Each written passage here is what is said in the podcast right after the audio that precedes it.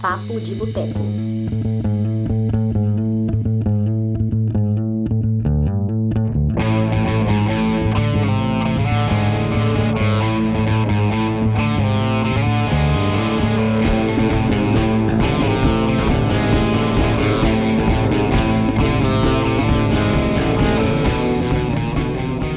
No ano do apocalipse, no ano do a gente tá aqui para discutir os melhores filmes de 2020, se é que é possível, mas é, claro que é.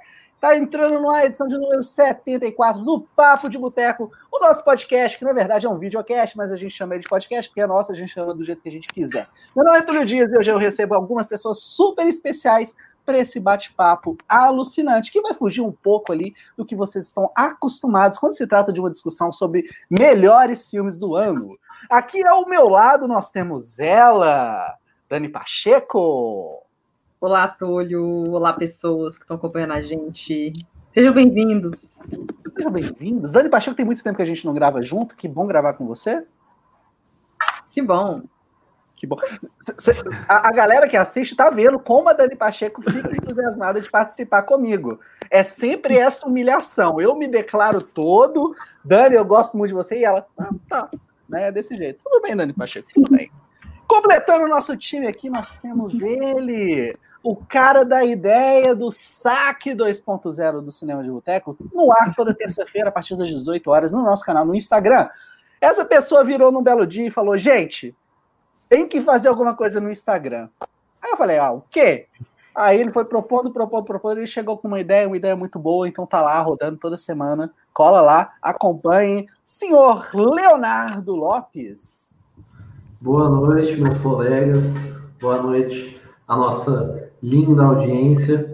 E é isso aí, né? O Saque CDB é um grande sucesso, né? O maior sucesso desse, desse humilde portal.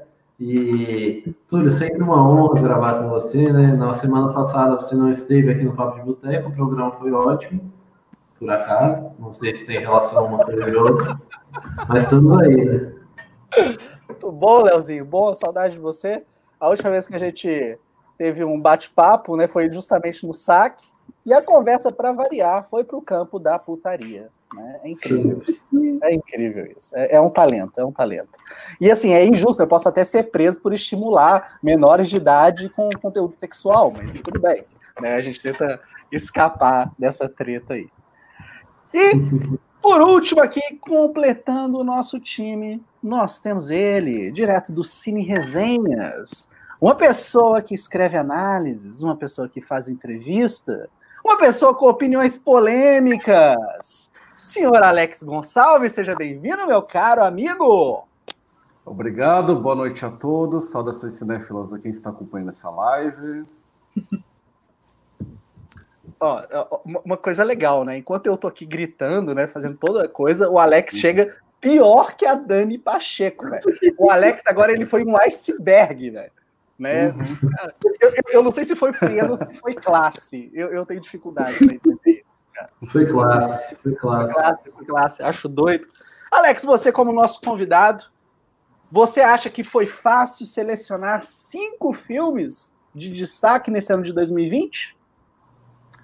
Eu tive um pouco de dificuldade, tanto que quando eu também preparei um- essa mesma lista, né, é, direto para o Cine Resenha, junto com uma amiga, Cecília, do Cenas de Cinema, e eu tive um pouco de dificuldade, sim, quando eu estava no fim do mês de junho e estava revendo, né, as listas do que, do que chegou aos cinemas até o fim de março e também do que entrou no streaming.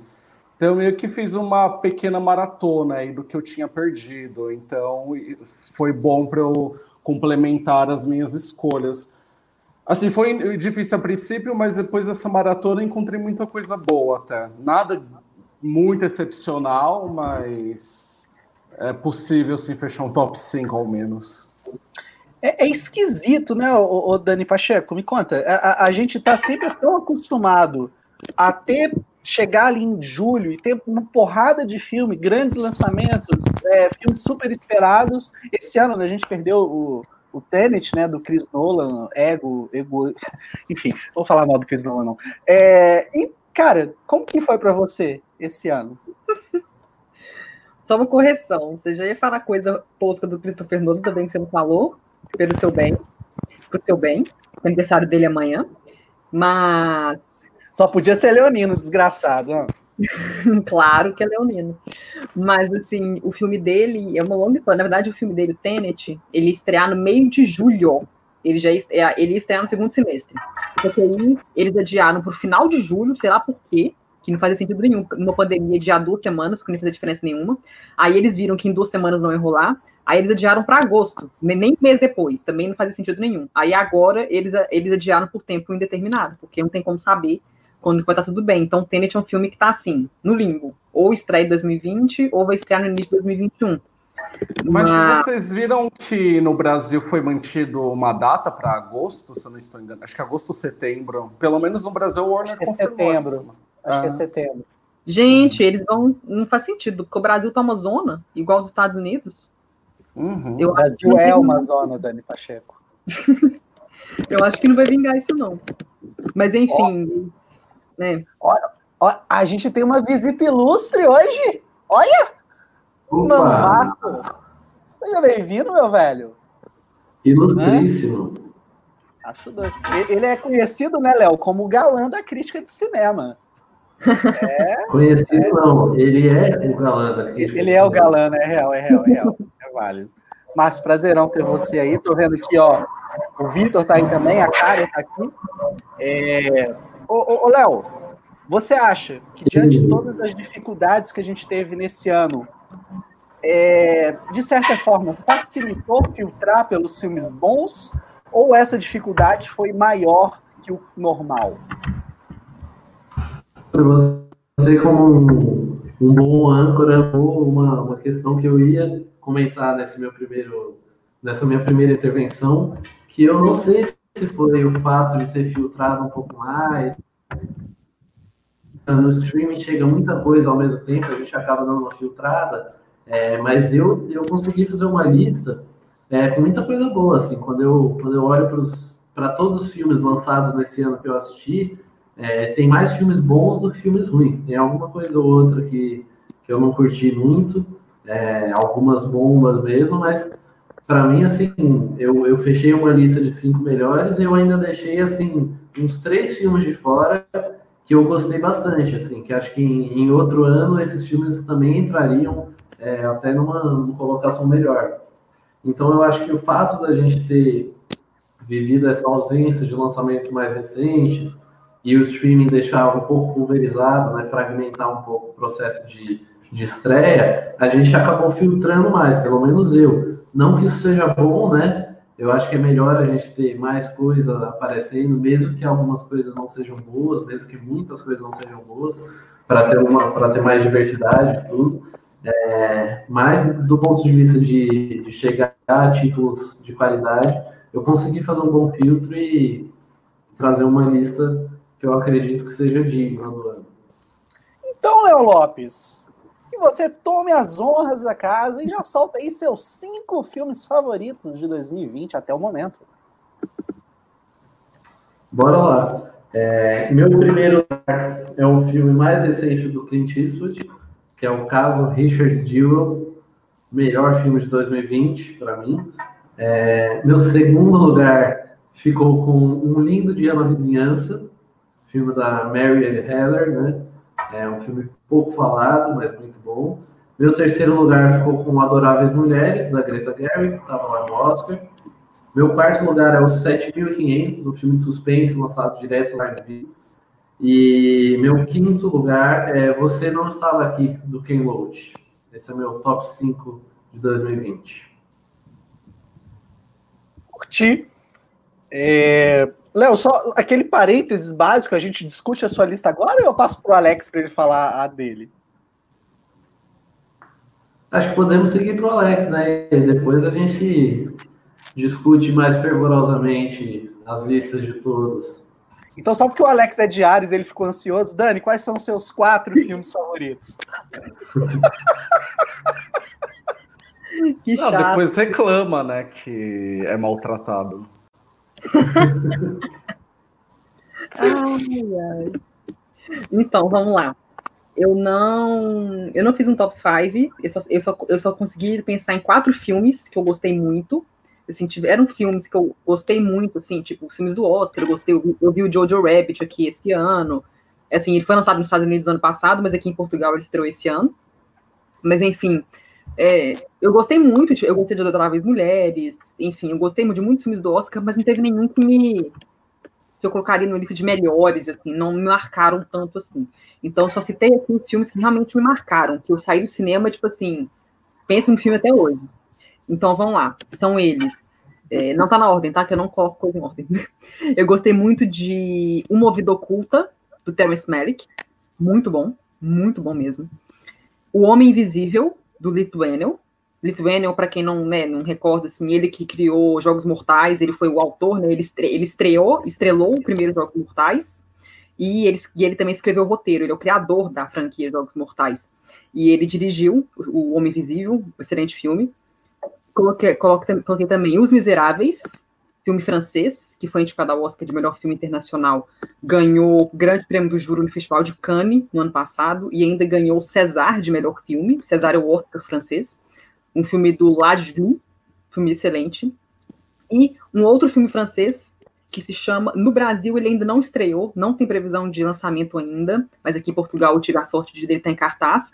É um filme que se chama A Belle Époque, que é um filme do Nicolas Bedos, que é o primeiro filme desse, desse ator e, e ele ganhou o César de melhor roteiro original, que é um filme super, muito legal, super fofo, assim, a história é super original e marcou bastante também. São esses quatro que eu selecionei. Acho doido. Ô, Dani, é, os comentários estão aparecendo para você em ordem aí, porque para mim tá super mega atrasado. Ah. Tá? Se, uhum. se você puder destacar os comentários, porque tá com cinco minutos de atraso aqui. Alex, por favor, agora sim, quais são os seus cinco ah. favoritos?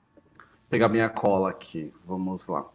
Bom, eu vou falar da, vou falar do meu top 5, do primeiro do, do quinto, é, eu falarei do quinto ao primeiro lugar. Ah, o meu quinto colocado é o filme Má Educação, do Corey Finlay. É um filme que foi exibido no Festival de Toronto do ano passado, mas os produtores decidiram ceder os direitos de exibição para HBO Filmes. É, e aqui no Brasil, assim como também nos Estados Unidos, ele foi esteve na programação né, da HBO por, acredito, uma semana ou duas semanas.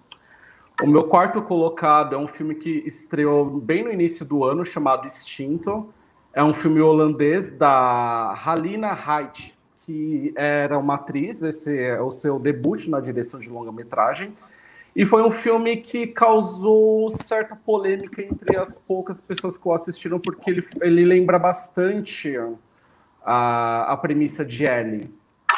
É, inclusive as duas, a, a, diretora né, e a protagonista, que é a Caris Van Houten, trabalharam com o Paul Verhoeven, diretor do Ellie, em A Espiã. É, o meu terceiro lugar, eu decidi selecionar um filme brasileiro para prestigiar um pouco a nossa cinematografia, que foi Meu Irmão, da Eliane Coster. É um filme que foi bastante premiado em festivais que ele foi exibido em 2018, mas infelizmente foi um dos filmes aí que foram programados para estrear entre o fim de fevereiro e início de março, acabou tendo a sua carreira comprometida no circuito comercial de cinema. O meu segundo lugar foi o Honeyland, que foi o primeiro filme que conseguiu o feito de ser indicado na mesma edição do Oscar na categoria de melhor filme estrangeiro e melhor documentário. E o meu primeiro lugar vai ser o Joias Brutas, que é protagonizado pelo Adam Sandler, que aqui no Brasil, ao menos, é, foi lançado com exclusividade na Netflix. Maravilhoso, Alex. Ó, meu top 5, tá? Em quinto lugar, vou colocar um documentário e, assim, super bairrista mesmo. Sou fã do Inexcess, então conheci um pouquinho da vida do Michael Hutchins, é, a vida amorosa dele, na verdade. É, foi um grande deleite conhecer um pouco da vida dele, é, foi bem bacana. Mesma linha daquele do Amy, do Montage of Hack, que é baseado que é sobre o Kurt Cobain, né?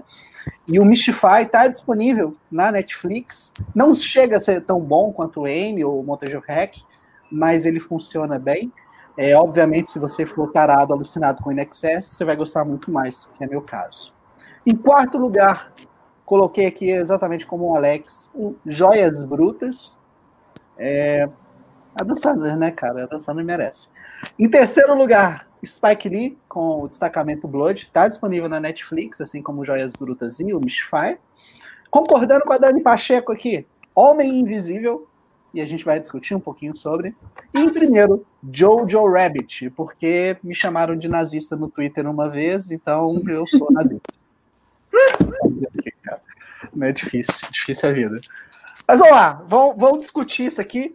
Eu quero saber do Léo primeiro, né?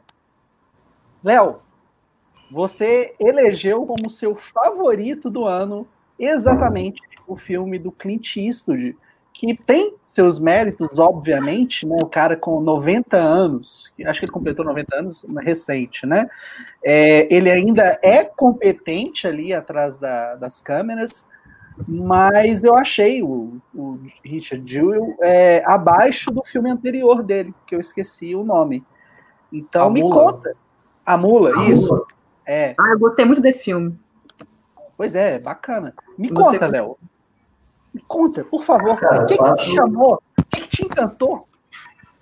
O fato de você ter citado que o filme anterior dele é A Mula e o filme desse ano dele é o Richard Gill, mostra como em dois anos esse cara é, faz, faz dizer que é muito mais do que esse ainda é competente atrás das câmeras, esse, esse, essa escolha maldosa de palavras de Túlio Dias.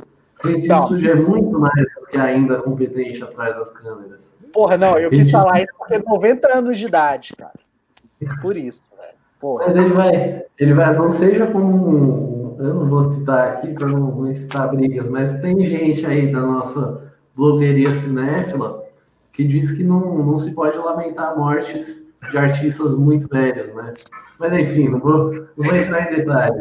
É, o Eastwood é um cara que está dirigindo muito, é, que está falando de temas muito atuais, e o que eu acho mais legal, cara, ele está se desafiando dentro do próprio cinema dele.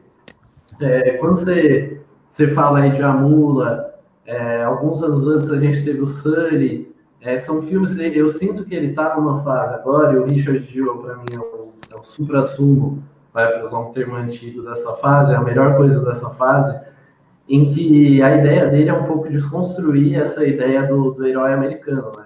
Eu acho que o Richard Gill tem muito isso. Ele pega aqueles elementos clássicos do herói americano, a coisa de, de salvar outras vidas, é, de exaltar armas, de ser uma figura inocente, e ele, ele leva isso a uma, a uma outra fronteira, né? Porque o Richard, o Richard Gill, não, perdão, o Clint Eastwood, ele foi um cara que, tanto como ator quanto como diretor, e principalmente como figura pública, ele se construiu nessa ideia do herói americano, né? Do cara que matava os bandidos e que defendia a, a bandeira. E agora ele está nessa fase de desconstruir a figura do herói, de mostrar como o governo americano, as instituições americanas, elas são falhas e elas muitas vezes oprimem o cidadão, que é o que acontece muito no Richard Gill. E é um drama, assim, muito bem feito em cima desse personagem. Primeiro porque a escolha do protagonista é excelente. O ator, me fugiu o nome dele agora, mas o ator, cara, entrega uma performance absurda e eu acho que é, é fundamental que ele seja um ator pouco conhecido, assim, ele não tem aquela figura de, de herói, de um cara, um protagonista fodão, porque você compra aquela quase, quase infantilidade dele, né, de ser um cara um cara, um cara tosco, assim, um cara os sonhos, os objetivos dele são, são quase risíveis, assim. Você fala que para uma criança brasileira, ela vai falar, pô, o que, que é isso? O cara acredita piamente no governo americano, na pátria tal. E o Clint Eastwood está desconstruindo isso totalmente. O cara é ameaçado pelo governo, o cara, a mídia é, persegue ele, a própria população. E aí o Clint Eastwood constrói toda essa crítica a partir desse personagem muito fragilizado, com uma baita atuação. O Sam Rockwell também, que faz um coadjuvante, um advogado no filme, tá sensacional. O filme tem essa crítica à mídia, às instituições, que eu acho que é muito precisa, assim, é, funciona muito para esse momento que a gente está vivendo. E eu acho que é, é, é um filme que traz a discussão precisa e a discussão mais fundamentada dessa desconstrução do herói, e mais do que isso, é um, é um belo drama, assim, um filme muito envolvente, você se envolve no mistério, você, você compraria aquele protagonista e, enfim, acho um filmaço. Acho que é a prova de que o Clint Eastwood sabe ficar atrás das câmeras ali, fazendo um filme como quase ninguém. Ô, ô, ô Léo, me conta, a parte do Clint, né? Ele ter essa esse viés político, e ali realmente a gente tem um pouco disso, né? Um pouco. O é, que, que você acha? Te incomoda ou não? O republicanismo dele? Você, você Exatamente. Diz? Cara, eu acho, eu acho que ele, ele, tá, ele tá muito seguro das convicções dele. Ele é um cara que, não sei, eu sinto assim. Eu tava ouvindo uma discussão esses dias no podcast Cinema na Varanda, é, que, que eles discutiram lá no começo do ano o caso Richard Gill, e eles estavam falando um pouco disso. E eu tenho uma visão muito semelhante, que é: eu sinto que é um cara que já tá muito seguro é, das ideias que ele tem e ele não, não se preocupa muito mais em, em agradar ninguém. E eu acho que ele no caso do, do caso do Richard Jewell, né, ficou meio ruim essa frase, mas no, nesse filme mais recente dele, por exemplo, a crítica que ele produz à mídia, talvez uma parte do, do campo mais progressista vai dizer, ah, ele está fazendo uma crítica à mídia porque ele é um cara republicano, que gosta do Trump e tal, que está nessa onda política de contestar a imprensa. Eu acho o contrário, eu acho que a crítica dele ali à imprensa é muito bem feita, e cabe à própria imprensa entender que, por mais que os governos atuais ataquem ela, ela também tem errou muitas vezes, fez merda muitas vezes, como me parece pelo filme, que foi nesse caso é, do Richard Jewell, né? A imprensa muitas vezes escolheu vilões, é, culpou gente que não era culpada. No Brasil a gente tem casos disso. E eu acho que a crítica dele é muito nessa linha. Então, eu vi, eu cheguei a ver algumas discussões dizendo isso, né? Que é que o fato dele meio que vilanizar a imprensa no filme é essa coisa dele ser dele estar tá seguindo essa onda política de, de criticar a imprensa. Mas eu acho que é uma crítica muito bem feita e muito necessária. Eu gosto. Bacana. Dani, você assistiu? Alex, você quer comentar? O, o não, eu não assisti ao filme. Ah, tá, desculpa, a minha primeira escolha, né? Não, não, não, não, não. É, é exatamente o, o Clint Eastwood ainda. Não, eu não, não pude assisti-lo, infelizmente. Eu sei que houve uma polêmica em relação ao papel da jornalista, né, que é interpretada pela Olivia Wilde, que inclusive dentro dessa discussão que vocês estão fazendo, né, sobre como Sim. A imprensa é representada ali a partir dessa personagem, como, por exemplo, como ela é, tem uma postura um tanto ardilosa para conseguir o que precisa, e eu acredito que isso gerou muita polêmica em relação ao filme, mas infelizmente eu não, ainda não consegui assisti-lo para opinar a respeito. Dani, você quer falar alguma coisa? Você levantou a mão? Não, eu ia ah. perguntar sobre a polêmica que, que tinha, porque assim, eu lembro que teve a polêmica, que a Oliver Wilde até teve que fazer uma declaração, tranã, tranã, mas eu não sei, você sabe explicar, Léo, o que foi essa polêmica? Porque eu não, eu lembro que deu veneno sobre, mas eu não dei muita atenção.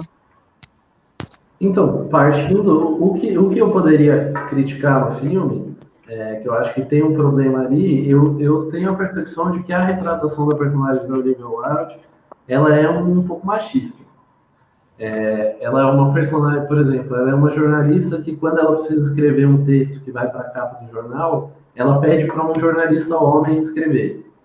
E, e, tem outro momento em que ela precisa conseguir uma informação com um agente do FBI, que é vivido pelo John Hamm, e ela seduz ele para conseguir.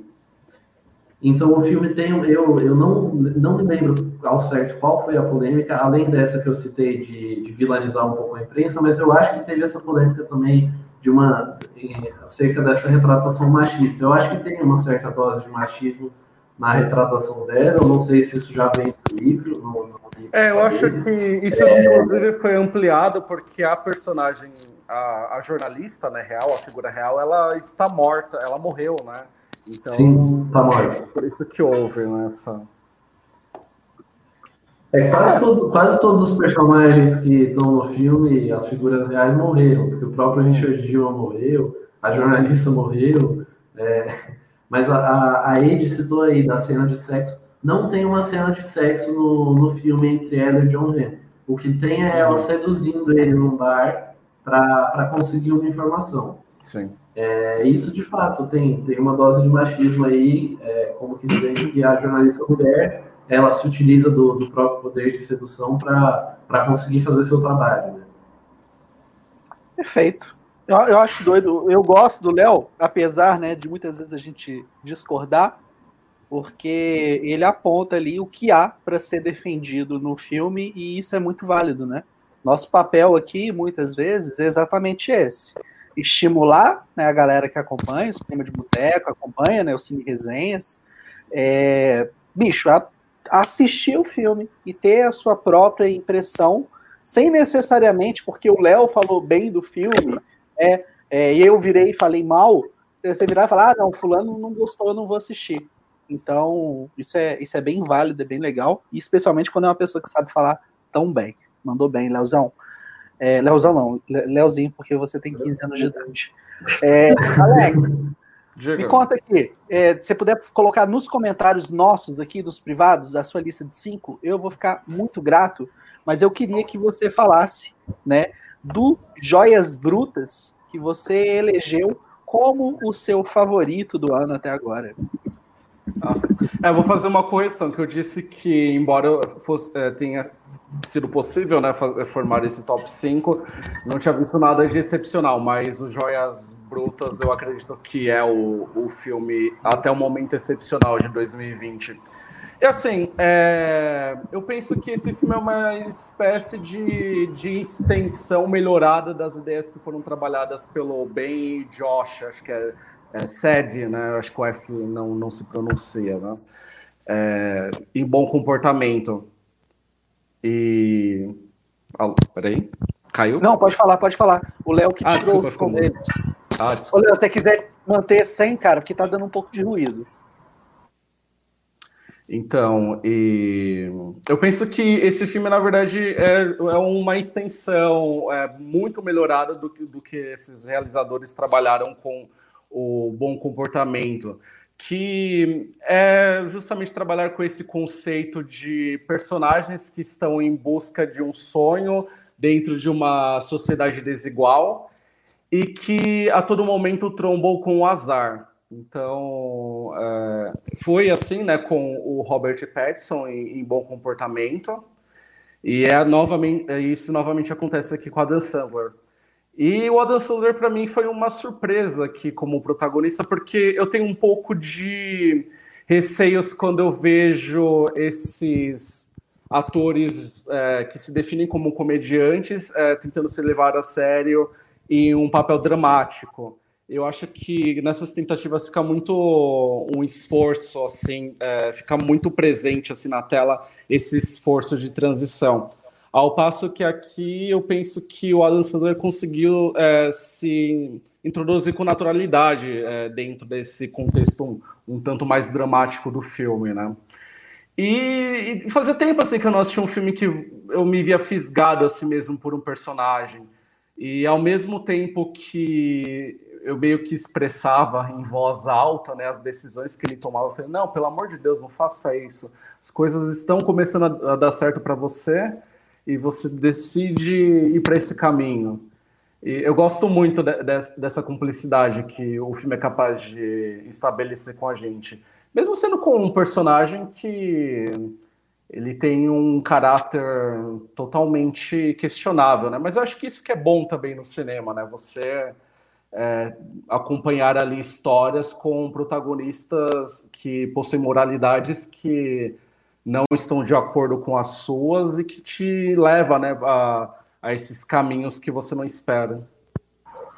Perfeito, Alex. É, e assim, cara, queria saber de você a questão do Adam Sandler. A gente uhum. sabe que ele é um ator de escolhas questionáveis. Só que, por outro lado, ele é um cara que criou. É, se eu não me engano, tá? Se alguém souber, pode me corrigir. Mas que eu saiba, ele foi recusado falaram: ah, você nunca vai conseguir fazer filme. E ele montou a própria produtora para produzir os filmes dele. É, não sei o quanto isso é vero ou não é, mas o fato é, ele criou uma indústria, ele criou um público em cima de coisas que ele sabe fazer, tipo, praticamente no piloto automático. E aí, vez ou outra, ele se joga né, num projeto mais ousado, vamos usar essa palavra. Foi uhum. quando ele fez o filme com o Paul Thomas Anderson, quando ele fez um drama chamado Reine sobre mim, o filme do Jason Reitman, que é o Homens, Mulheres e Crianças, ah. né? filhos, isso. Hum. E tem um, um, outro ainda, né? Queria que você comentasse um pouco o que você acha de ver o Adam Sandler fazendo cinema é, não cinema de verdade, né? Apesar do Martin Scorsese concordar comigo, mas fazer esse cinema sério. Então, é que assim, nós é que trabalhamos com essa análise né, de filmes, a gente procura sempre é, enfim, né, visualizar as coisas sempre por, a partir de um viés artístico. E o Adam Sandler, na verdade, ele é um sujeito que eu acho que encara primeiro o trabalho como comediante, depois como um ator de comédias, como uma profissão em que, enfim, ele tem que exercer ali, a, ele tem que corresponder ali a, a, um, a um cronograma. É, tem muitos filmes, inclusive o mais recente que ele protagonizou para a Netflix, que é que é? Mistério no Mediterrâneo, né, com a Jennifer Aniston e eu, eu, tive a impressão de que, sabe, ele é um sujeito, inclusive, que não tem um figurinista. Ele vai e faz os filmes com a roupa que dorme. Com a roupa dele. É, porque você percebe nesse filme, assim, tem uma certa sofisticação, assim, até porque, na verdade, ele quer se apresentar como uma espécie de brincadeira às histórias da Agatha Christie, e ele é um elemento totalmente deslocado, não por conta só do personagem, mas também da caracterização. Parece que ele tá, com, é, tá indo com a roupa que ele tava lá, descansando na mansão dele.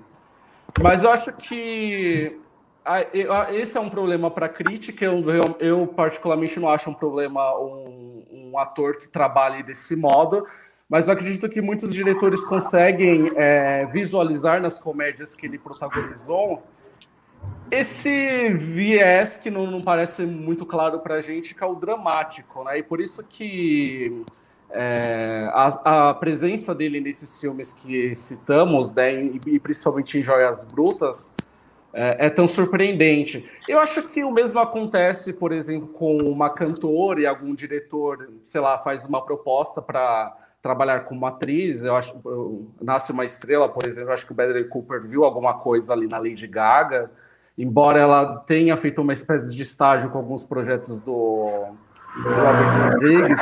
Ela também fez um American Story. Então acho que tem muito disso. É, são diretores que eu acho que precisam ali de alguém que não seja uma escolha óbvia e que consegue enxergar nesses trabalhos que geralmente são menosprezados aí pela imprensa especializada. Maravilha. Leozinho, o que, que você tem a dizer sobre joias brutas? Então, eu acho que no, no começo da defesa aí do Alex, ele citou uma coisa que é o que eu mais gosto do filme, né? Que é uma dessas histórias de personagens que vão se deparando com, com coisas da vida, com acasos e, e, situações que vão levando eles cada vez para uma situação pior, né? Vão afundando eles na merda. É, acho que é o que eu gosto muito, por exemplo, em, em vários filmes dos irmãos Coen, né? Tem, tem protagonistas que vivem justamente essa situação. É, no caso das Joias Brutas, isso é o elemento que eu mais gosto no filme. É, não entrou na minha lista de melhores, eu não acho assim, um filme sensacional, mas mais porque eu, ali pelo, pelo terceiro ato, mais para o final, eu, o filme me perdeu um pouco, mais em termos de envolvimento, mas, mas eu acho que todo o começo dele, a introdução do personagem e o início da história, justamente com essas situações cada vez piores, é, são uma coisa que me atraiu muito. E eu também gostei demais da atuação do Adam Sandler. Acho que a, o argumento do Alex de que Muitas vezes é o diretor observar isso, né, ver essa virtude em um ator e puxar ele para fazer. Acho que isso faz total sentido quando a gente pega aí comediantes ou, enfim, outros atores que parte da crítica e considera que fazem um cinema menor, né, que não é menor, mas enfim, é um cinema que talvez exija menos. Acho que quando eles vão trabalhar com um diretor que é mais ambicioso, que quer tirar mais deles, normalmente está certo, né? A gente pega aí o caso do Jim Carrey, alguns anos atrás, enfim. E o Adam Sandler é a mesma coisa. Quando ele fez um filme com o Paul Thomas Anderson, acho que foi um diretor que viu alguma coisa nele e falou, vou tirar mais desse cara. E acho que agora com os irmãos Sed, né? Sed ou Sed? Sed, eu acho que se pronuncia. Acho que é Sed. Acho que eles, é, então acho que eles viram alguma coisa nele e acho muito legal que, que diretores se proponham a fugir um pouco do, do estereótipo de um ator e extrair mais dele. Acho que sempre rende coisa boa. É que o Adam Sandler, de certa maneira, ele vive nas comédias que ele protagoniza, esse sujeito meio loser, assim, sabe, tentando conquistar a mocinha da história. E eu acho que talvez os diretores tivessem dificuldade de, eh, de escalar um, um ator assim tarimbado para viver esse tipo de personagem que, enfim, tropeça em uma série de azares. E no Adam Sandler eles conseguiram é, visualizar um, um, um, sujeito ali, um intérprete que consegue imprimir isso com muita mais naturalidade. Total. Dani Pacheco, quer falar sobre Joias Brutas? Eu não vi, eu tenho que ver. Dani Pacheco! Eu não, eu, eu priorizei outros filmes no início do ano. Sabe por quê? Mas eu vou Sabe ver. que, que você não eu viu gosto esse da filme, dança. Dani Pacheco? O Adam Sandler não foi indicado ao Oscar. É, talvez tivesse sido um motivador a mais Ah. ele ter sido indicado. É. Mas, mas eu vou ver. Veja, Eu gosto do ar. veja. Ele é uma pessoa simpática. Não é, apesar da cabeça de ovo dele, a gente tem uma simpatia por ele. Dani Pacheco, vamos lá então com você para falar. É, aqui eu vou jogar a dedanha, né? Você falou que não tem ordem nenhum para escolher o filme. Então eu quero Deixa falar eu de. Homem? Ah, tá. De qual que você quer que eu fale? Homem Invisível. Ah, Por que você acha que Homem Invisível é um dos melhores filmes de 2020 para o desespero do Léo Lopes? cara do Léo. Ah, eu queria falar de outro filme, mas tudo bem. Tudo bem. É, Vamos lá. Tem que admitir, quando esse filme lançou o trailer e tal, eu imaginava ser um filme de suspense, de terror. Eu não sabia que tinha inspiração no Homem Invisível, né? É um, é um quadrinho? Um Homem Invisível quadrinho? É de quadrinho? Não, é, é um, uma refilmagem de um clássico da, da Universal lá dos anos 30, se eu não me engano. Ah, tá. Não é de quadrinhos, não. Ah, tá. Porque eu sei que, assim, ele ia fazer do. Que iam fazer um filme do Homem Invisível antes de fazer esse, que faria parte do universo de monstros da Universal, que a Universal tentou fazer um universo de monstros, que nem a Marvel tem o universo dela, DC tem um dela. A Universal tentou fazer um universo de monstros, começou com o filme. Teve o filme do Drácula, teve o filme da Múmia, aí o filme da Múmia foi abaixo do esperado, aí eles desistiram desse universo de monstros. E o Homem Invisível era um dos filmes que ia ser lançado, que ia ser uma superprodução. Aí eles meio que readaptaram e fizeram esse Homem Invisível, mas eu não sabia disso. Quando eu assisti ao filme, eu achava que era um filme de terror. Eu não sabia que era, era refilmagem, que tinha a ver com o universo de monstros, só que eles tinham adaptado. Não sabia de nada disso. Aí eu fui assistir ao filme, assim, porque acho que se você soubesse, né? Se eu soubesse que era refilmagem, eu sabia como é que ia terminar. Então, achei que foi muito mais legal a minha surpresa. Assim, eu não saber como é que o filme termina, porque eu nunca vi o antigo, não sei nada da história acho que foi um impacto muito, foi um impacto muito grande, porque eu não tinha nem ideia, porque no filme inteiro eu ficava imaginando, meu Deus, a mulher sofria horrores num relacionamento abusivo, como várias outras mulheres no mundo sofrem, e, e eu pensei, o cara se matou e o fantasma dele, o espírito dele do mal tá lá, né, atrás dela. E eu fiquei, ah, vai ser um filme de terror que ela vai ficar lutando com o espírito. Macabro. Então eu nem tinha ideia que era um, né, enfim, não vou dar spoiler, enfim. Mas, enfim. O que, que, eu gostei do filme? Eu achei que é um filme muito, assim, a maneira, por mais que seja um filme muito bom de terror, é um filme muito bom de terror, de suspense, você realmente leva uns sustos e tal, você fica meio assim, tem umas cenas que você não, você não espera o que, que vai acontecer, tem uma a cena que ela tá no restaurante com a irmã dela, que ele vai lá e chega lá com a faca, enfim. É, é, é um filme que você se leva muitos sustos, mas, assim, o que eu achei mais interessante é como é que o filme retrata muito bem, claro que é um filme de terror, tem seus exageros, mas como é que é, o que, que é o sentimento, nunca passei por isso, espero que eu nunca passe, mas, assim, eu acho que ele retrata muito bem o que, que é o sentimento de uma pessoa, não necessariamente mulher, porque homem também passa por isso, de uma pessoa que está num relacionamento abusivo. Então, acho que to, tudo que a mulher sofre, todo o sentimento que ela sente de, de impotência, as pessoas não acreditarem nela, e tudo mais, eu acho que representou muito bem. Elizabeth Moss está sensacional também no filme. Então, acho que como que o, o Lee mostra isso, assim, a parte do terror e do suspense do filme, eu achei que é muito impactante. Ela, assim, ela ele realmente consegue, ele é um homem, assim, ele consegue fazer, assim, a gente saber, assim, ter uma noção, pelo menos ter uma noção do que, que é estar num relacionamento abusivo com um cara que é, tipo assim, que todo mundo não, não acredita em você porque o cara é bonito, super inteligente, rico. Como assim esse cara ia fazer isso com ela? Você tá é louca, né? Até parece, não sei o quê. Ninguém acredita nela, ela tem que se, fazer, se virar sozinha até o fim. Então, assim, e eu, eu acho que é sensacional isso, assim, como é que o filme retrata isso, e, e é um filme também da, que, da, da era Mitsu, né? É um filme que foi impactado pela era Mitsu e tal. Então, eu acho que ele merece entrar no, na lista dos melhores por isso, assim. Eu achei muito bom ele ter estreado no cinema, porque ele estreou em março, não, fevereiro, foi fevereiro, acho que foi fevereiro. Então ele estreou no mesmo, foi março? Ele estreou pouco antes dos cinemas fecharem. Então eu achei legal porque ele estreou a tempo de muitas pessoas verem. Então ele teve um sucesso relativamente alto, acho que ele faturou 100 milhões ou quase isso. Deu tempo dele impactar muitas pessoas apesar de que ele podia ter impactado muito mais.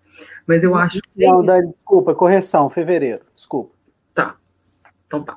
É, então eu acho isso. Eu, eu acho que não só o fato dele ser um bom filme do gênero, eu acho que ele é um bom filme sobre. É um filme sobre relacionamentos abusivos. Então, eu achei muito bem feito.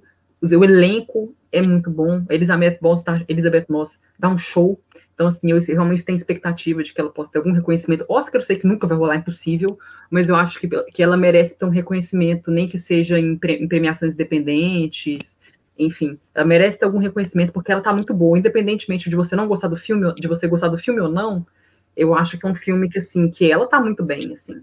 Ela ilustra, ela consegue mostrar, assim, acho que qualquer pessoa que já passou por um relacionamento abusivo consegue enxergar nela, se identificar com ela. Então, eu acho que é um filme que merece destaque por isso. Fechado. É, Dani, você concorda que a gente pode dividir Homem Invisível em dois filmes? Um primeiro, que é hum. exatamente sobre toda essa tensão, sobre tudo isso que você aí brilhantemente apontou, e outro que vai mais para o lado do horror,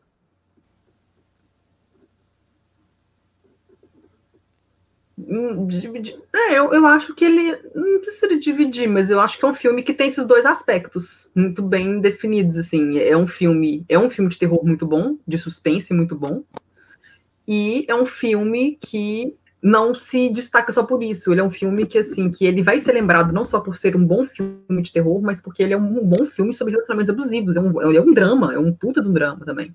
Então eu acho que ele, não sei se ele diria que são, enfim, são dois gêneros dentro de um filme, assim, são dois, são dois tipos de, de o filme se destaca por, por esses dois, essas duas características, por ser um bom filme de terror e suspense, que nos dá bons sustos, que mantém o suspense muito bem, tem várias cenas é, que realmente deixa a gente, tipo assim, what the fuck, a gente fica assustado, não sabe o que vai acontecer, e é um filme também, é um drama sobre relacionamentos abusivos, então eu acho que ele explora isso muito bem, então é, tem essas duas características. Não sei se seria dois filmes, mas enfim, você entendeu.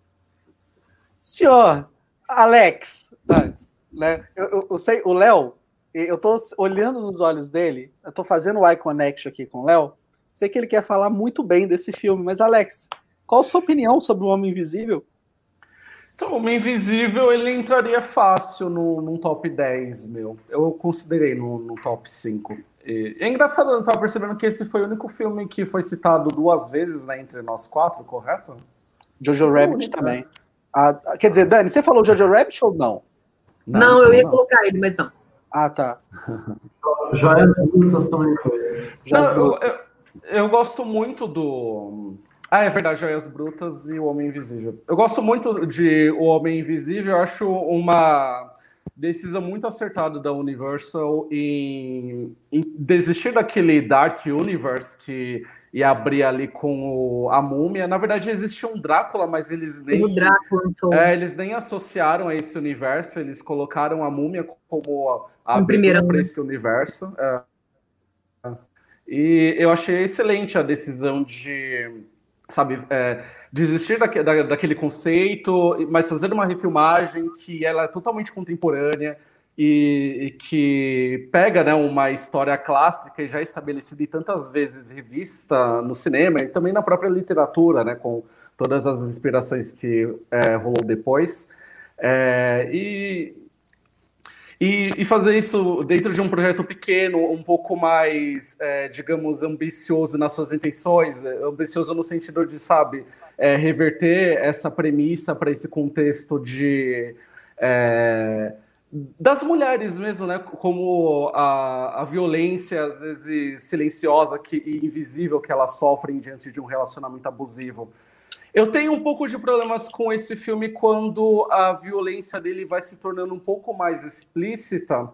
É, eu acho que o filme vai, vai se perdendo um pouco ali uma certa coerência, e principalmente no final, quando ele dá a face para uma ameaça que para mim estava é, tava muito mais aterradora quando era apenas invisível. Eu gostava muito quando é, você tinha esse, esse sujeito em qual você nem sabia como que era a cara dele, né? E, e, acho que são momentos que, é, que contradizem muito toda aquela construção muito mais bem elaborada do filme no primeiro e no segundo ato. Aquela, aquele prólogo, por exemplo, é, é uma coisa muito tensa. Ela tentando sair daquela mansão e aí vem um cachorro, esbarra numa coisa. Aquilo é um suspense muito bem orquestrado. Eu queria que o filme se mantivesse nessa linha, mas entendo também que ele precisa corresponder aí a certas ambições comerciais e que talvez por isso ele vai é, avolumando cada vez mais a sua violência. Mas, é, tirando essas ressalvas, eu acho um filme bem acima da média e, e vale, ficar, vale a pena ficar mesmo nos destaques desse ano. É, eu, eu, concordo com isso que o, o, Alex falou, e é exatamente isso que eu queria dizer da divisão do filme. É, a partir da violência realmente destoa, porque a sugestão dele é muito poderosa. Né? Antes de passar a palavra para o Léo, Dani, o que, que você quer falar? Não, o que eu queria falar era. Isso, é, isso, isso você quer dizer quando divide, né? Então, eu não pensei nisso, porque eu acho que o filme é o que o Alex falou. Eu acho que no início ele, ele começa mais como um suspense, e realmente aquela cena inicial é tipo assim. Você fica assim, puta que pariu, esse cara vai acordar e fudeu, vai matar ela, acabou. A gente sabe que vai matar por no do filme, mas, tipo assim, você fica, tipo assim, meu Deus do céu. Então, assim, é uma, é uma, é, a minha primeira cena. Então, essa primeira cena já consegue te contextualizar que a mulher tá presa num relacionamento com um cara, tipo assim. E eu lembro até hoje de uma cena que ela fala, não, porque no início começou bem, e depois ele chegou no nível dele querer saber o que eu tô pensando o tempo inteiro, e não sei o quê, e, tipo assim, é, é um filme que enfim, ele retrata muito bem essa questão do relacionamento abusivo, mas eu acho que essa questão da violência, que fica mais explícita, eu acho que é, acho que é questão do gênero, porque a gente tem que lembrar que o Daniel, ele é um diretor de filmes de terror, ele de, é, escreveu Jogos Mortais, Sobrenatural, dirigiu Sobrenatural, então ele é um diretor desse gênero, então a gente já sabia que, assim, que ele tem experiência e tem um background muito grande em filmes que tem violência explícita, que tem muito sangue, enfim. Então eu acho que, assim, e é um atrativo comercial, é questão comercial também. Se fosse só um filme de relacionamento abusivo, talvez não, não atraísse tanto. Se não tivesse, uma violência, sangue jorrando, o cara matando gente, assim, talvez não atraísse tanto. Então, assim, isso, isso tinha que fazer parte de alguma forma. Eu não acho que é, eu não acho que é não. Mas é claro que se ficasse, se tivesse, tivesse ficado só no drama do relacionamento abusivo e tal, talvez tivesse ficado mais pé no chão. Isso é um filme mais, tipo assim, realístico. Mas eu acho que faz parte a questão de o filme tem que vender, e é um filme de terror, tem que ter violência, tem que ter alguma coisa, mais com o Liz Wendell é, comandando o filme. Perfeito. Mas é isso, é o filme do Léo. O que, que o Léo me Léo Lopes, suas palavras sobre o Homem Invisível. Esse momento é seu. então, eu acho que tudo, todas essas conclusões dos meus colegas aí sobre o filme ter uma certa obrigação mais comercial em, em determinado momento esquecer aquele drama sólido que ele construía sobre relacionamento abusivo, que era ameaçador, que era tenso. Acho que assim, a gente julga um filme e avalia ele justamente pelas decisões que ele toma. Para mim, a partir de quando ele decide abrir mão desse drama que estava sendo bem construído e encaminhar para esse, esse, essa outra proposta, para mim ele descamba. Acho que o filme se perde completamente. Eu gosto do início dele, acho aquela primeira cena, como mencionaram aí, ela fugindo da casa, até depois aquela cena em que ela tem medo de ir até a caixa de correio.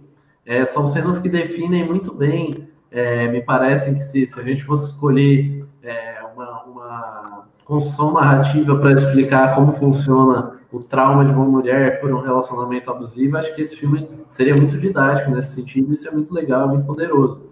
Mas para mim, depois do filme abre mão completamente disso, abre mão de construir um drama, ou mesmo que fosse um terror de ameaça em cima disso, é, a ameaça muito bem construída, enquanto para ela ainda está naquele limite, naquela fronteira entre ilusão e realidade, é, entre trauma e, e uma ameaça prática, uma ameaça física real. E ele decide se tornar um filme que, que se entrega para a violência, que se entrega quase para um, uma ficção de super-herói ali, do, do, do, cara com superpoderes, e, e depois ele decide. Aí o momento em que ele se entrega completamente é quando ele revela a identidade e coloca a questão do confronto. Não vou entrar em mais detalhes para quem ainda não viu, mas eu acho que é um momento em que o filme descamba e abre mão de, de uma grande coisa que ele poderia ser. E aí, para mim, essas decisões erradas comprometem completamente a experiência. Por isso eu não gostei. Acho que é um filme que começa bem, é, que tinha um grande potencial é, de ser atual, de ser relevante. Acho que talvez até seja, mas, mas poderia, poderia funcionar muito melhor. E aí, como cinema, ele, ele se compromete totalmente, descamba, toma decisões erradas, que, que para mim deixou ele muito longe de, de poder ser considerado um dos grandes filmes do ano. Bacana. Eu também gosto, não vou seguir falando dele. Eu concordo com o que o Léo falou, mas é porque, para mim, essa primeira metade do filme ela funciona tão bem que, mesmo concordando com o Léo que um filme é sobre as escolhas que ele toma, os caminhos que ele segue, é, e concordando que essa parte final ela é inferior, sim, eu ainda acho que é um puta exemplar, um puta filmaço, e a minha musa inspiradora aí acabou ah, de do Túlio, Então. Ah, gente, uma coisa. Aqui, ah, não posso dar spoiler, mas a cena do final. Eu acho a cena final do filme sensacional. Por mais que vocês não tenham gostado do final, eu acho aquela cena final do filme sensacional. Aquele olhar que ela faz. Nossa! Cuidado com os spoilers. A cena é que as é partes que eu queria entrar em detalhe desse filme são tão spoilers que é melhor deixar para uma outra mesmo. Exatamente, exatamente. Uhum. Mas o final é, é muito bom. Por mais que vocês não tenham gostado do, do, caminho, do caminho que, que, que o, o, terceiro ato teve, que a segunda metade uhum. do filme teve, é, como que termina o desfecho, uhum. eu acho que vale. Aliás, né, eu vou contar uma coisa aqui. Eu hum. assisti esse filme com a Nath aí esses dias. Hum. E ela virou e falou: Porra, não acredito, velho. Como é que você gostou desse filme? E aí, já né, nessa segunda metade. Ah, aí, tá. velho, eu não lembro exatamente qual foi o termo que eu usei, mas sabe que é cinéfilo, né? Quando é apaixonado pela parada, e, e ouve a pessoa falando mal do filme que você gosta, eu dei aquela resposta atravessada, ela, hum, bravinho. né? Quase que gera crise aí o filme, cara. Ela falou, isso, ela falou, isso, antes do final ou depois que terminou? Não, antes, no, na parte que o filme descambou. Ah, mas ela não pode falar isso antes do filme terminar. Pô, tem de ver o filme.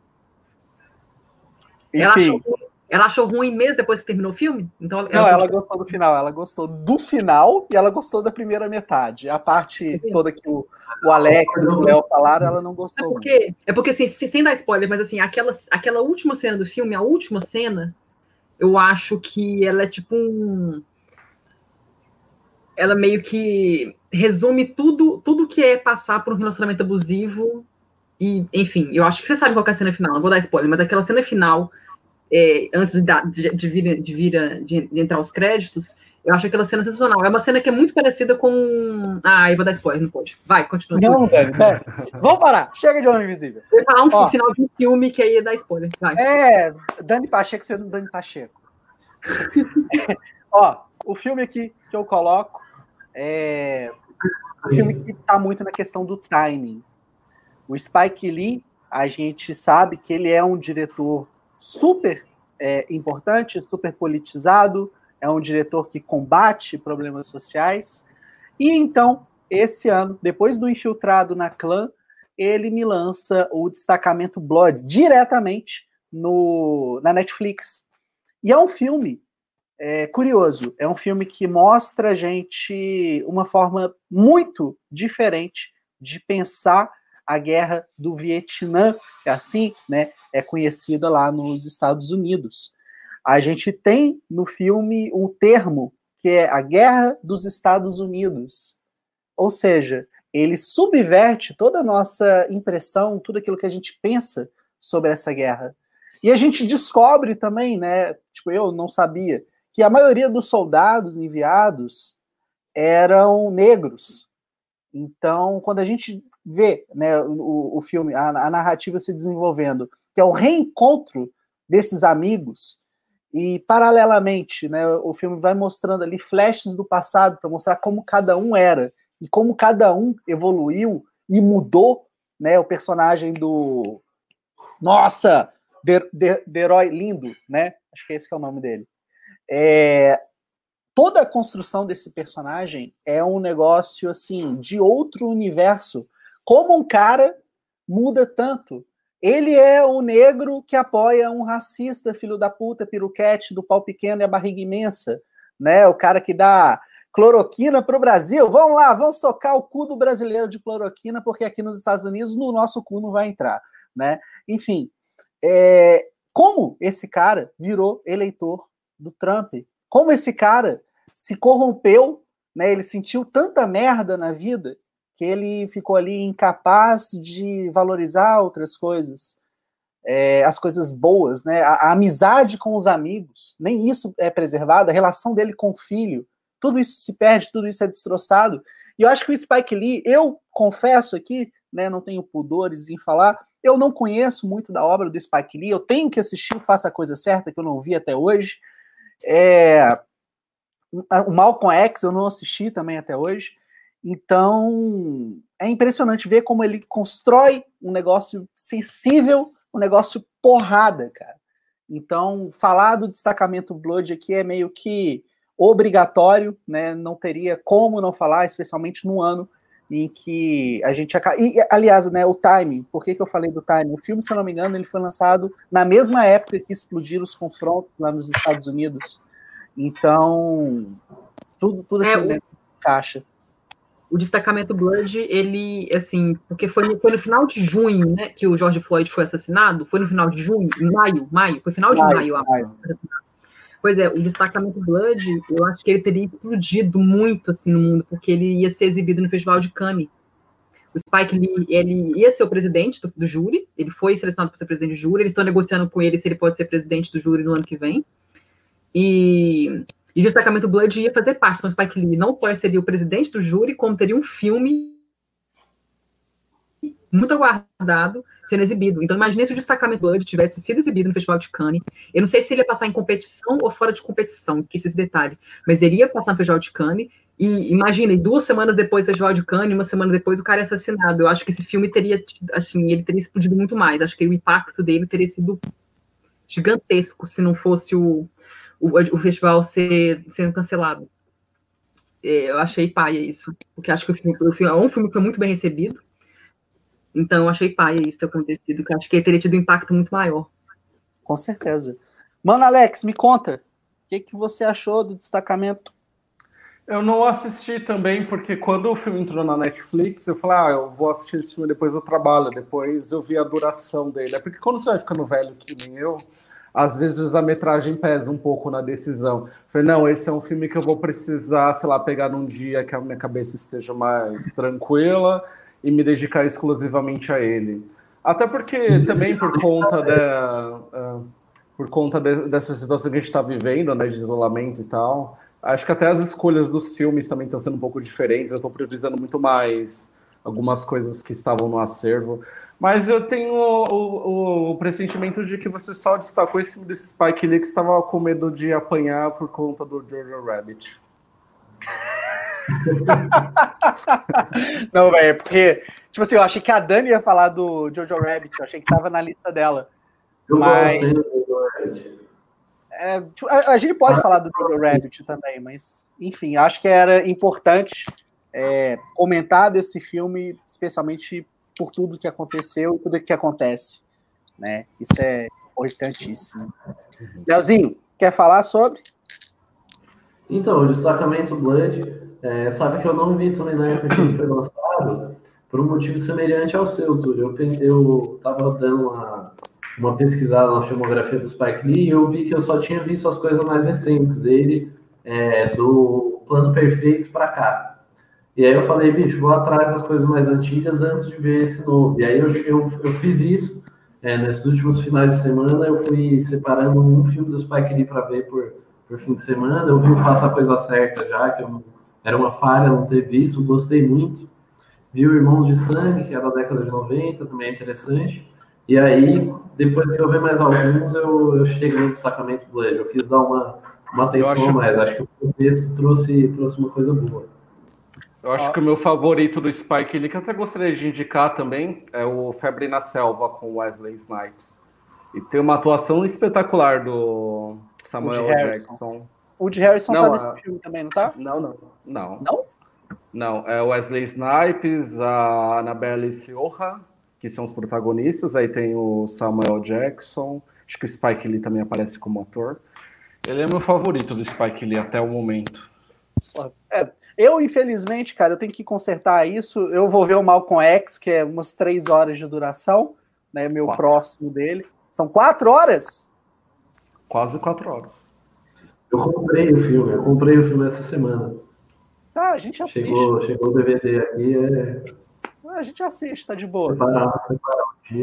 Tá, tá, tá, tá, valendo, tá valendo. A Andrea me indicou aí o filme, a galera me indicando outros filmes. Gente, muito obrigado. Eu vou assistir a filmografia dele completa. E aí, em breve, a gente comenta outros filmes. Vamos lá, né? Para a gente entrar aqui na rodada final, uma hora já de papo.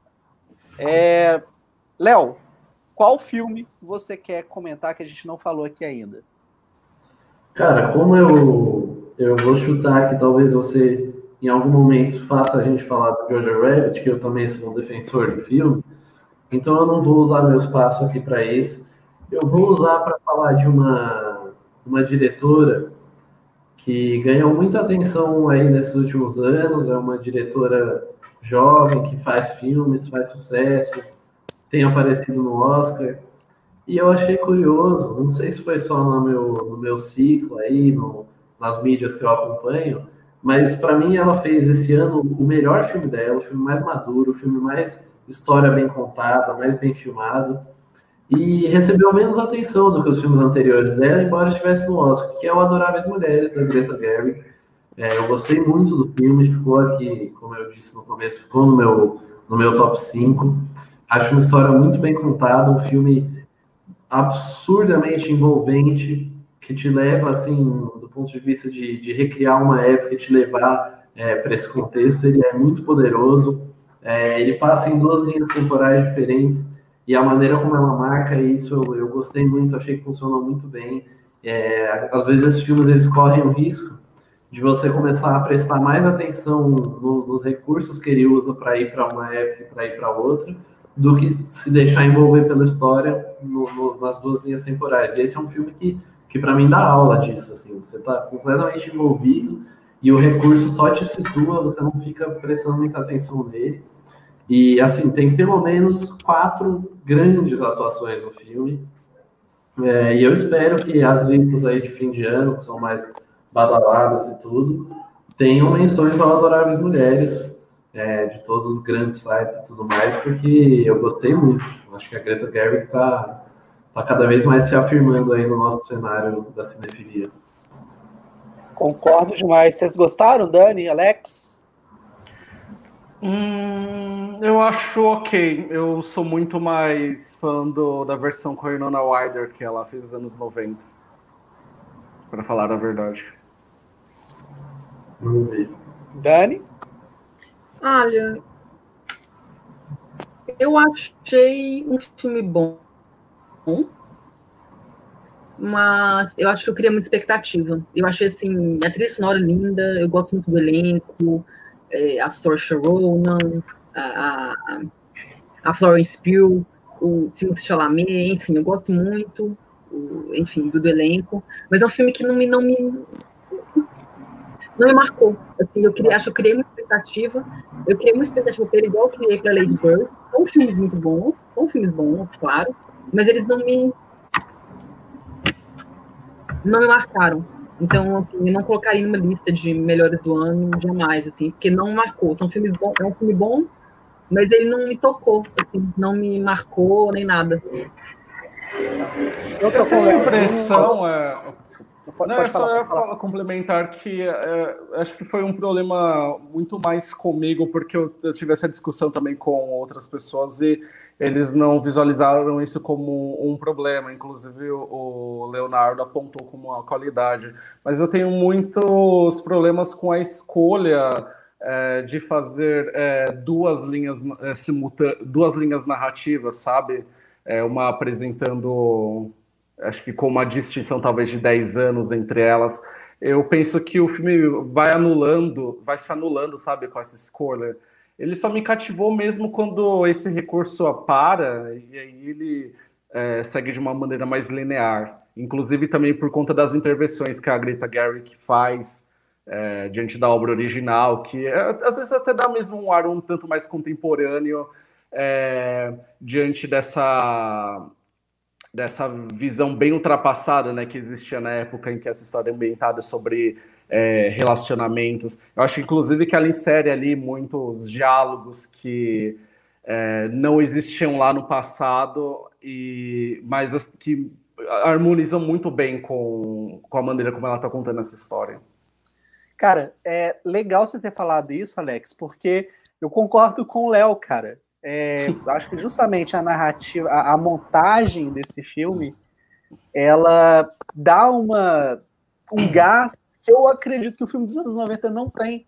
Eu acho que o filme dos anos 90 ele é muito limpinho, ele é muito fofinho, sabe?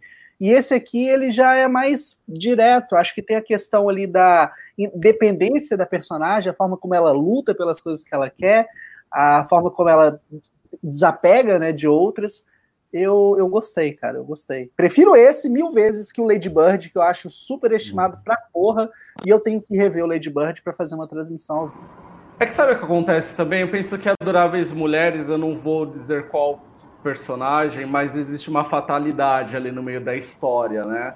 E é uma fatalidade que muda bastante a perspectiva da protagonista diante da vida. E eu acho que o, se na versão do Coriola Wilder é, esse momento é ensinado de maneira bem trágica e bem comovente, e é muito significativo para a construção da protagonista, eu penso que já nessa versão da Greta Ware, é, Gary, que isso acaba. Esse momento acaba chegando com pouco impacto justamente por conta dessa escolha de é, que criar né, duas linhas narrativas. É, eu, eu já eu gosto dessa dessa decisão, acho que eu vou numa linha contrária. Eu acho que não não tratar esse, esse momento do filme com tanta dramaticidade, dar, dar um, um peso tão grande a ele, para mim funcionou no filme. Para mim evitou que ele caísse numa coisa mais dramática. Eu queria só eu vi alguns comentários aí quando eu citei o Adoráveis Mulheres, o pessoal tá falando sobre isso em 2019, mas a gente usa o critério geral aqui, é, os filmes que são lançados no Brasil em 2020. Então, tanto Adoráveis Mulheres, quanto outros filmes aí que a gente citou, o Richard Gere, o, o, enfim, esses, principalmente esses filmes do Oscar, eles são originais de 2019, mas eles chegaram aqui em 2020. Então, só para o é. pessoal... É, é, esse filme que eu citei aqui nem estreou no Brasil ainda, tá? É filme que eu vi aqui em Portugal é, em 2020. É, eles falou do Belle Époque, né? A Belle Époque, é, Belle Époque, e eu vi também a despedida, que eu esqueci de mencionar, The Farewell, que ele estreou aqui em Portugal em janeiro. Eu vi em janeiro. E no Brasil, no Brasil acho que ele não estreou, né? A despedida da é, Wayne. Não, estreou no streaming. Eu acho que ele tá. É, no streaming. Eu acho que ele tá no look, se eu não estou enganado. É, não, é que você citou esse primeiro filme francês e eu estou é muito curioso. É, tô muito curioso por ele, porque o diretor ele fez um filme anterior muito bom. É, é, acho que, na verdade, esse é o segundo filme dele como diretor. ah, é o segundo, Nicolas Bedos? É, é o Monsieur e Madame Alderman. Nossa, esse filme é muito bom. Ele estreou, ele estreou esse filme? Esse que eu citei agora, que eu recomendo, ele estreou aqui no Brasil, sim, pela Imovision, inclusive. Eu assisti duas vezes. Não, não, ele, não mas o Nicolas Bedos, ele tá no elenco também? Ele dirige e atua? Ou ele só sim. dirige? Ele dirige ah, e atua. Ah, tá. É porque o, a Belle Époque, ele só dirige, ah, tem um dirige. elenco, tem o hum. Daniel Oteio, tem a Fanny Ardan, tem o Guilherme Canet, tem um ótimo elenco, mas ele só. Hum. escreveu o roteiro e dirigiu. Mas é, é super legal, assim, a história dele. É, tomara que chegue aqui. Acho que ele estava programado para estrear aqui no Brasil, mas enfim. É, deve estrear, com certeza. Dani Pacheco, qual outro hum. filme que você quer falar? Quer falar da despedida mesmo? Não, não, eu só, eu só queria acrescentar ele no meu top 5, que eu falei que eram quatro. Aí a Aide comentou aqui, ah, tem uma despedida também. Aí eu lembrei que eu até fiz crítica dele aqui, e eu esqueci que ele era de 2020, esse que ele estreou em 2020. Bom então, filme. enfim, um filme mas bom, mas qual, eu queria qual que você quer jogar aqui pra gente? É, eu quero falar de. Eu fiquei na dúvida entre os dois franceses, mas eu vou escolher Os Miseráveis por causa da temática que Os Miseráveis, ele faz uma crítica social muito forte. Ele é um filme que eu vi ele aqui no aqui em Portugal logo antes de entrar em quarentena. Então o cinema estava mais vazio e tal, vi em março. E ele é um filme que assim, é um filme a, a reação que eu tive com ele foi bem similar que eu tive com Infiltrado na Clã.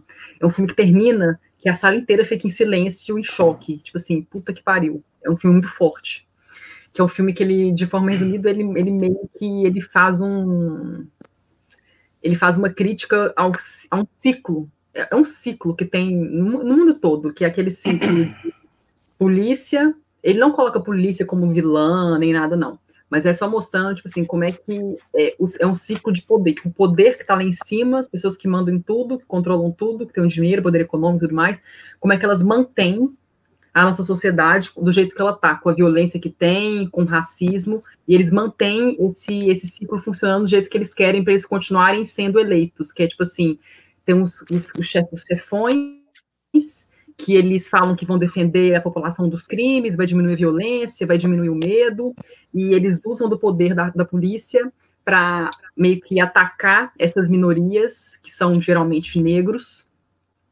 para eles realmente mostra como é que tem um abuso do poder dos policiais, que o filme mostra é, os miseráveis, né? São esses, a maioria desses são jovens, são meninos, adolescentes lá de uma região pobre da, de Paris, do subúrbio de Paris, e eles e são crianças, são crianças que ficam obrigando, mas a polícia às vezes abusa muito do poder dela, bate neles, ameaça eles, às vezes sem motivo nenhum, como a gente consegue, a gente está acostumado a ver nos Estados Unidos, no Brasil, enfim.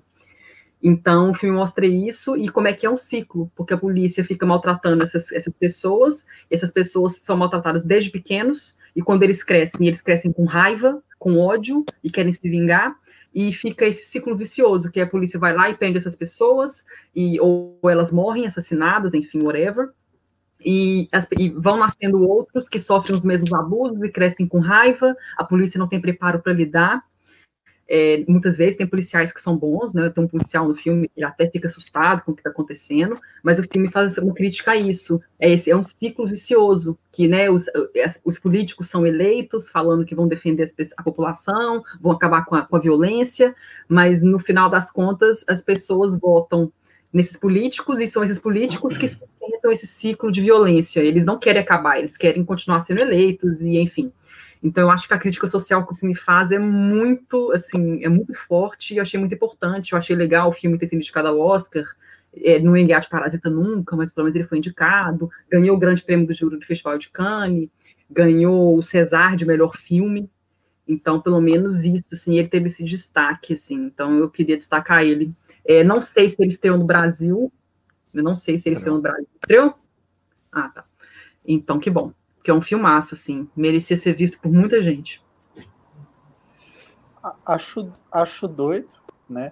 É, meus comentários, gente, estão super atrasados, desculpa, né? Não tá interagindo aí com a galera, mas vamos lá, vamos continuar.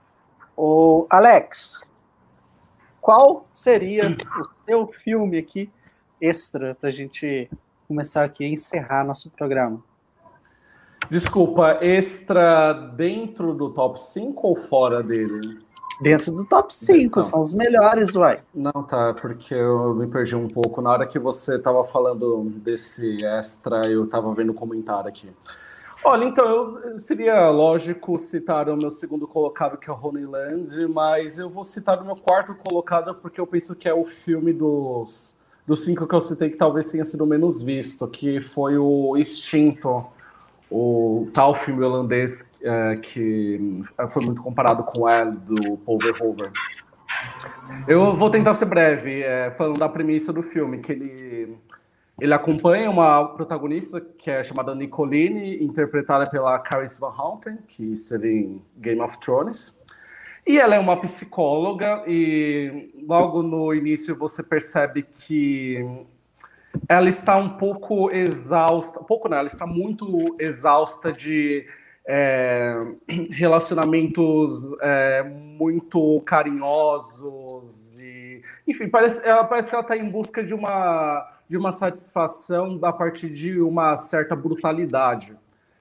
E aí temos essa personagem que está, né, com esse é, essa vontade até mesmo sexual é, em conflito com a própria profissão dela, porque ela é uma psicóloga, ela vai em uma, uma espécie de centro de reabilitação de pessoas que, enfim, né, é, estão prestes a voltar à sociedade, e ela, ela age principalmente com um paciente que ele está sendo avaliado ali para ter uma saída parcial né, desse instituto, e ele foi acusado no passado de ter cometido uma série de, é, de assédios, alguns inclusive resultaram em estupro.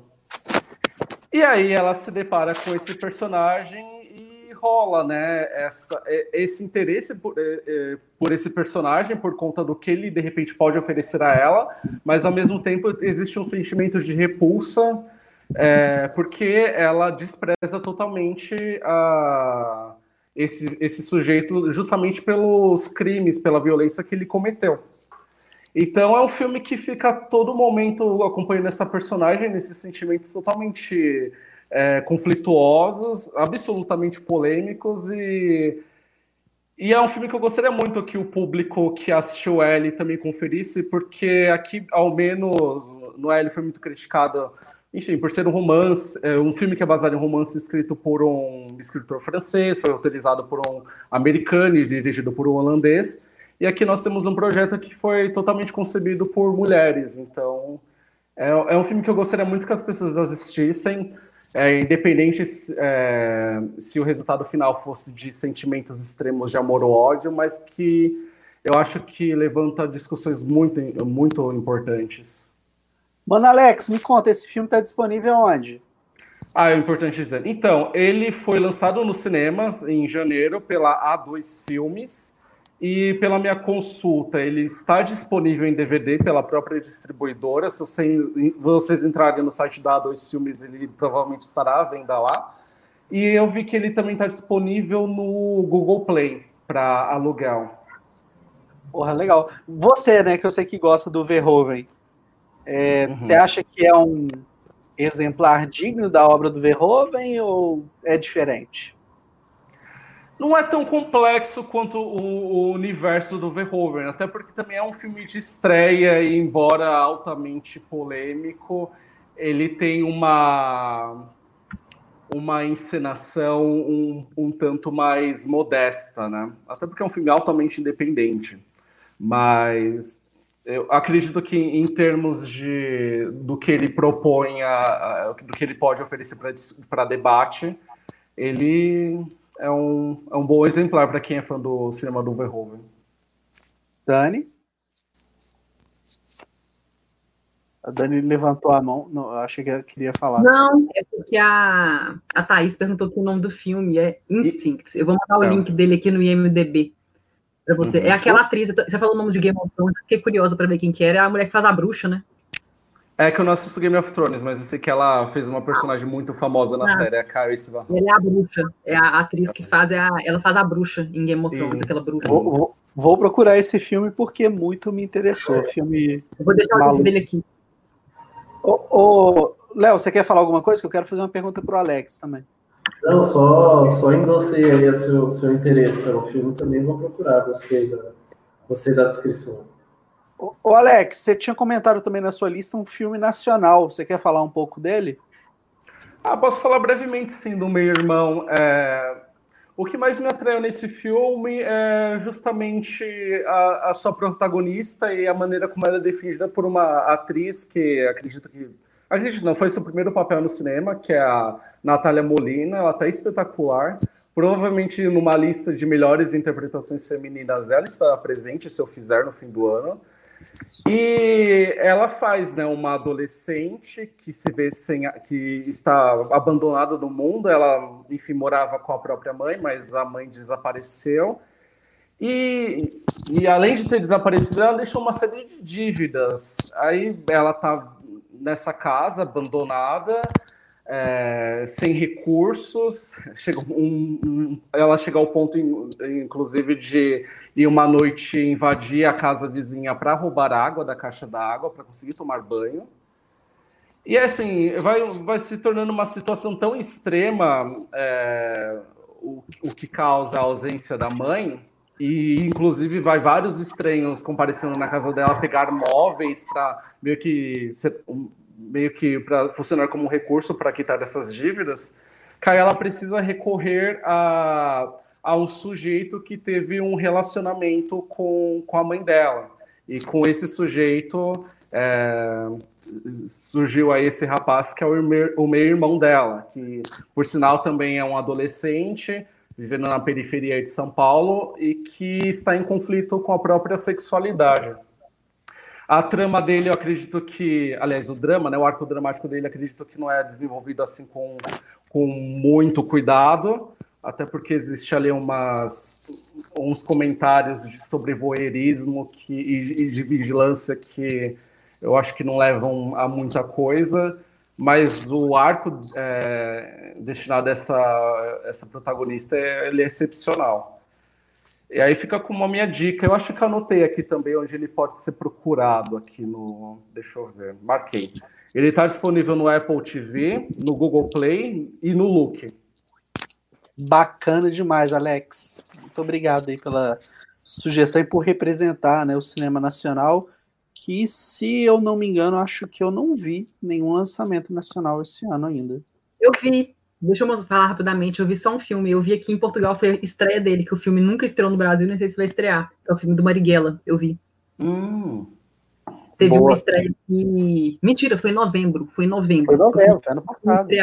O filme estrear em maio, aqui no, aí no Brasil, e deu, deu treta lá, mas assim, o, eu vi em Portugal em novembro, aí Wagner Moura estava presente e tal, enfim. Eu vi o filme. Eu, assim, eu achei que o filme tem umas coisas bem desnecessárias, mas assim, sabe que o Wagner Moura é uma pessoa politicamente ativa e tudo mais, eu acho desnecessário algumas coisas que ele fez né, né, na adaptação dele. Mas, assim, para um primeiro filme dele como diretor, eu achei um filme muito bem dirigido. Assim, é, direção de atores, movimento de câmera. Assim, eu achei um filme muito bem feito, muito bem feito mesmo. Eu só achei, assim, o Bruno Gagliasso, puta que pariu. Ele faz o procurador no filme e, assim, ele tá é outro nível. Tipo assim, você tem vontade de matar ele no final do filme. E assim. Mas eu só não gostei muito assim. Eu acho que é um filme bom, eu acho importante ele ser visto por causa do contexto que o Brasil tá, passando, tá agora. Mas ele tem umas coisas que eu achei bem desnecessárias. É, quando vocês vão ver, tenho certeza que o filme vai ficar disponível um dia, e vocês vão poder ver. E um dia. Um dia vai ficar disponível quando ele parar de ser censurado e quando o cinema né, voltar, né, porque não tem, como, não tem como ele ser lançado de qualquer jeito, mas assim, seria até uma boa se ele for lançado em streaming, né, porque se for streaming ele vai ter um acesso maior, mais pessoas vão poder ver, mas assim, ele, tem umas cenas que eu fiquei assim, puta que pariu, por que, o Wagner Moura fez isso, a cena final, quando vocês verem assim, a cena de, de final Dani do filme, Pacheco, é, tipo assim, assim, história real, não, não precisa dar spoiler. spoiler. Eu não vou dar spoiler, não. Tá falando assim, que tem a cena que termina o filme é uma cena que, assim, não sei, eu acho que você, não sei se vocês têm paciência com esse tipo de coisa, mas assim, eu não vou falar o que é, caralho. Mas eu achei muito desnecessário. Eu acho que vocês vão saber exatamente qual que, qual que é a cena, porque eu fiquei assim, eu vi, terminou o filme e fiquei assim, puta que pariu, Wagner Moura, não precisava disso. E fudeu, mas enfim. Mas de modo geral, é um bom filme, assim, é, é um, é um. É bem dirigido, pelo menos, assim. É um filme bem dirigido, é um filme ok. Mas não tem nada de incrível. Tá. Eu sempre, não sei vocês, né, Léo e Alex, né? Eu sei que o pessoal que acompanha as transmissões também fica, mas toda vez que a Dani Pacheco começa a falar de um filme que eu não vi, eu começo a rezar. Cara, é o momento que eu sou ateu numa turbulência. Entendeu? Eu começo, meu Deus do céu, meu Deus do céu, não deixa ela dar spoiler. Né? eu assim acho que eu tenho quase certeza qual filme ela estava querendo citar ali eh, sobre em relação ao final do Homem Invisível. Aí eu vou falar que é Midsommar, tô certo? Não. Não? não? Ah, então tá bom. Depois que a gente terminar a transmissão aqui, eu falo com o quê. Suspense. Tá bom. Ó, quero falar uma coisa aqui, né? Porque eu sou uma pessoa que tem muita paciência, sabe, Graciela? E eu não tô na cama, eu tô no sofá, porra. Caralho. É ah, é. É que a graça. Tudo, é que a graça. Tudo bonito, perfumado e. Olha como ele se apresenta. Assim, o Túlio com os braços abertos na cama parece até que está convidando a galera para se juntar a ele. Não. Só a Nath, né? Só a Nath, né, Túlio? A Nath pode, quando ela quiser, quantas vezes quiser. Ô, Túlio, qual que é o signo da Nath? Só de curiosidade. Ela é sagitariana, né? Loucura. Ah, muito fogo pro seu câncer. Bom. Muito fogo pro meu câncer. Puta que pariu, Dani Pacheco. Caralho, é, enfim. É porque você é dramático, enfim. Chorando. É, tá, whatever, whatever, whatever. Vamos lá falar do filme polêmico, o filme que realmente dividiu opiniões, né? As pessoas legais gostaram muito, as pessoas que não são tão legais assim te chamam de nazista por causa disso. Então, acho que aqui, né, tem quatro pessoas, né, que provavelmente tem posters, né, do Führer, Führer whatever, na, na parede, que é o Jojo Rabbit. E eu quero falar por que, que eu gostei tanto desse filme.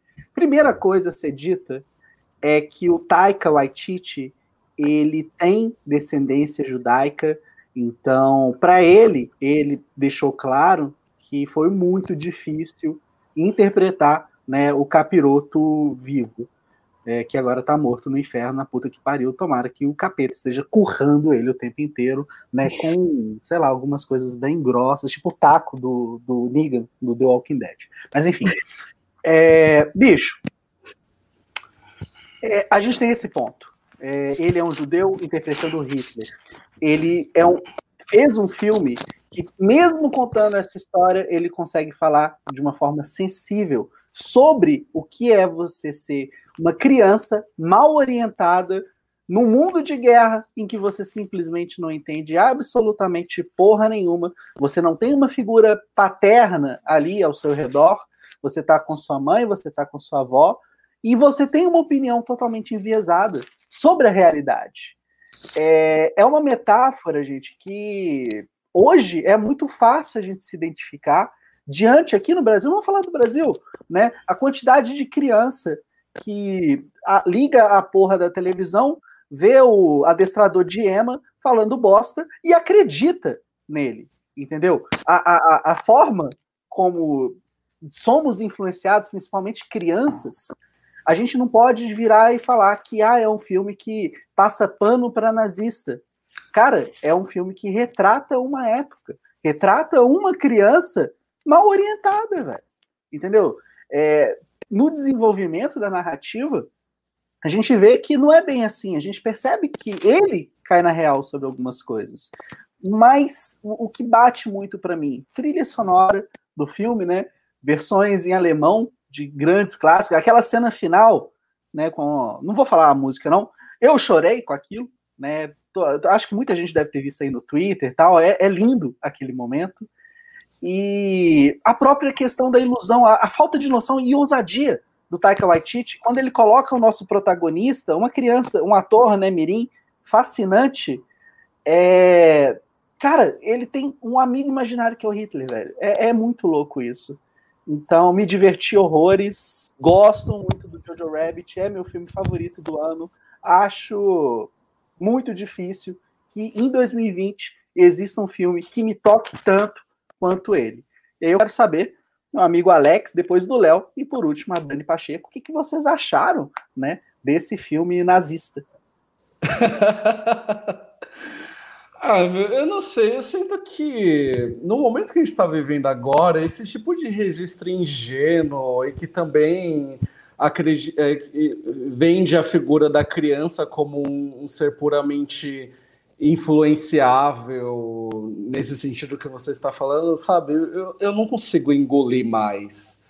Eu acho que o máximo que eu consegui engolir é a menina que roubava livros em relação a, a, aos personagens ali do Geoffrey, do personagem do Geoffrey Rush, que ele é visto ali numa posição totalmente angelical e mesmo sendo mandado para trabalhar é, para alemães contra os judeus.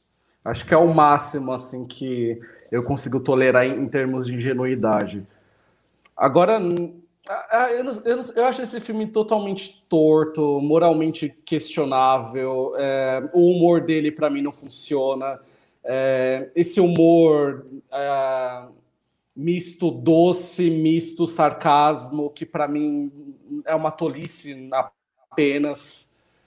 É, e, mas aqui é, do, do filme é, é, puramente moral. Eu não consigo comprar essa, essa figura da criança como ah, um ser inocente num ambiente em que ele não, não, não compreende, não codifica o que está acontecendo. Eu, eu, acho esse tipo de registro incompatível com, com o que a gente com o que a gente vive hoje e com tudo que o cinema já registrou em termos de, é, de é, relatos sobre o, o, a, sobre o Holocausto. Ô, ô, Dani, a gente não falou que se o Alex começasse a falar mal do filme, a gente ia cortar o som dele? Por que você não tirou o som dele, cara? Poxa vida. Alex, eu te entendo, cara, eu te entendo, porque aí entra a coisa moral, mas eu vi como uma ficção, entendeu? É, e é o que é o filme. Mas eu, eu, eu, super entendo você com essa questão. Muita gente, o Lucas Siqueira, por exemplo, ele não assiste mais filme do Polanski exatamente por conta do histórico dele. Então, assim, não tenho que condenar, mas pelo menos você não me chamou de nazista, então tudo bom. É, então, e aí você pensa também, sabe, é, em A Fita Branca do Meike Hanek, que ele também acompanhava ali as crianças e você, é, ali é, é que, que se dava a mesma dinâmica, sabe, diante daquele contexto, embora ali seja é, um, um, contexto de formação da Primeira Guerra, mas você sabe, se tem um, um filme como esse, lançado não há tão um pouco há não tanto tempo assim e aí você vem com essa com esse drama agridoce do Holocausto para mim não desce é incompatível Dani depois você passa a palavra pro Leozinho é, não, eu queria perguntar para Alex, quando você fala moralmente questionável, é, é, é em que sentido? Você achou, é, você achou inadequado usar humor para falar sobre o nazismo? É, o, tipo, o que, que você quer dizer com. Não, com eu acho. Eu acho que se dá é, justamente pela, pela construção do, do, do protagonista, do fato de. É, do, do, pelo fato de que ah, ele, só porque ele é uma criança, parece que é, deve se isentá-lo de qualquer culpa, de, é, de qualquer caráter, de qualquer atitude que ele, ele toma diante daquilo antes que ele passe por um processo de conversão, digamos assim. Acho que esse é o problema do filme, é essa construção de, de, dessa criança, enxergá-lo como esse ser angelical que é, não é questionado por conta do contexto que ele vive e dentro da, da falta de maturidade, da, de maturidade que ele tem. Ah, tá, entendi. Entendi. E tem assim, tem pessoas, eu conheço, eu, eu lembro que quando eu fiz aula de, de italiano, eu tinha um Sim. colega que é um colega ou uma colega que odiava, mas odiava a vida é bela. Uhum. Que achava totalmente inadequado o, como, uhum. a história do filme, como é que você acha, você, você tem a mesma opinião? A sua opinião de, sobre a vida é bela é similar a de Jojo Rabbit ou você acha que a vida é bela não é, não, não dá para é diferente? Então, A Vida Bela é um filme que eu gosto bastante, é, mas enfim, há muito tempo que eu não assisto. Eu tenho até o DVD aqui no acervo, mas eu acho que eu assisti, sei lá, na minha pré-adolescência. Eu revi, mas também foi naquele período. Eu não sei se é um filme que, com os debates que agora ele sustenta, e, enfim, né, com a maturidade que você vai tendo com o tempo, se o meu conceito sobre ele é, mudava radicalmente. Mas é, eu acho que o fato de você ter é, dois, é, uma família, na verdade, que está ali numa posição de vítima, eu acho que pelo menos esse olhar essa visão mais agridoce, mais ingênua, eu acho que é, se comunica melhor. É, uhum. Ao contrário do Jojo Rabbit, que você tem um personagem que de maneira grosseira tá falando de maneira grosseira tá, de maneira grosseira está do lado errado da história. Entendi. Justo. Te entendo. Não, assim, eu, eu concordo com o que você está dizendo né, em algumas coisas, mas eu discordo também. Né? Então a gente vai para algum lugar, a gente caminha, caminha, aqui, caminha, mas não sai do lugar, é exatamente assim. Leozinho, me conta, o que, é que você achou? Olha, é, surpresa, né? Acho que diferente do que quase sempre acontece, eu estou mais do lado do Túlio nessa discussão. É, pois, pois é. É raríssimo isso acontecer. Mas eu, eu encarei Jojo Rabbit e acho que me envolvi muito na história. É, por todo o tom de uma fábula que tem ali, acho que tem uma certa inocência que talvez é, possa não caber aí no nosso contexto, mas, mas eu acho que às vezes também a gente precisa um pouco de, de um filme que se propõe a ser, a ser mais fabulesco, aí mais para o lado da inocência, é, para contar uma história que é mais emotiva nesse caso. É, acho que, por exemplo, eu, eu, eu acharia mais inadequado e eu é, me confrontaria mais, seria mais dificuldade de me envolver se essa fábula contasse com a inocência, por exemplo, de um soldado nazista, né, de um cara que está lá é, no, no, mais operacional da, da guerra né, e do nazismo, e o filme sugeria que de alguma forma ele fosse um sujeito inocente, que não tem noção do que está acontecendo, e tentasse dar um tom de fábula, adoçar essa história. Eu acho que no caso ali do protagonista, e principalmente da protagonista da Thomas e Mackenzie, acho que a relação entre eles é uma espécie de tentar enxergar algum tipo de pureza e algum tipo de elemento fabulesco numa realidade que cercava eles que era muito cruel e muito sanguinária.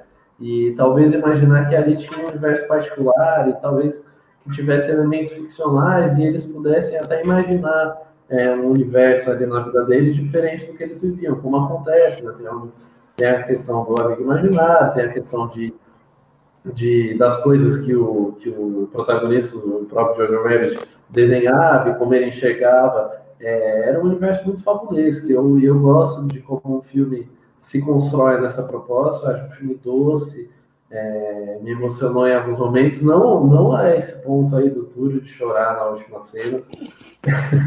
que aí o Túlio caminhou para a breguice, mas, mas eu gosto. Eu sou brega.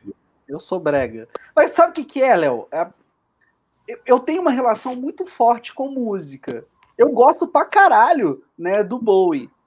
E, bicho, aquela música especial é linda, mas acho que é a junção de tudo. Porque, ah, foda-se, vamos lá. Ver a dancinha. Eu, eu, gosto de cena de dança. Geralmente eu, eu, eu fico rindo com cenas de dança. É mentira. Em, tudo, olha só, em, em tudo acontece em Elizabeth Town, que é um filme ali meio questionável. Quando a.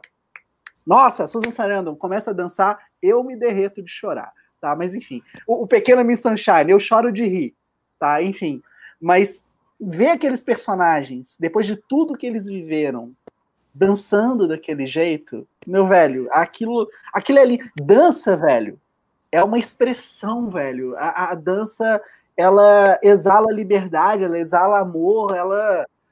Porra, cara, é, é lindo aquilo, velho. Eu vou chorar de novo, velho. É, eu acho que é, é o, o que completa, o que mais afirma esse tom fabulesco. Eu acho legal, acho a cena bonita, assim. E acho que a relação entre os dois é a coisa mais legal do filme, assim. Foi o que mais me, me jogou pro filme, foi essa relação entre os dois e como havia algum tom de inocência e de crença na humanidade em meio a, a esse contexto sanguinário. E a ponto de conseguir produzir uma fábula. Acho que o George Rabbit fala alguma coisa sobre isso. Exatamente. É. Alex, você quer falar mais alguma coisa? Ou... Não? Não, eu compreendo uh, esse argumento em relação da fábula, mas uh, justamente pelo que eu apontei, é, é, um, é uma construção de, é, de uma atmosfera de fábula que é tudo envolto a esse humor que eu acho totalmente ruim, é pouco inteligente, sabe? E acho que quando um, um, uma fábula se propõe a, a se construir dessa maneira e, e não funciona, em busca de uma genuidade dentro de um contexto muito sério, então não acontece. É, por exemplo, eu lembro do. É, nossa, viajando totalmente agora, o Rick do François Ozon, que fala sobre maternidade. E é um filme que ele é, fala sobre maternidade, sobre é, questões bem pesadas dela, a partir de como questões bem pesadas a, a, própria rejeição da mãe em relação àquilo que ela concebeu, mas dentro desse contexto de fábula. Eu acho que o filme ele é tão é, preciso na maneira como ele, é, ele faz a construção dessa, a, dessa aura é, de fábula que acabou funcionando, você acaba comprando. Agora, no caso do Jojo, do Jojo Rabbit, você.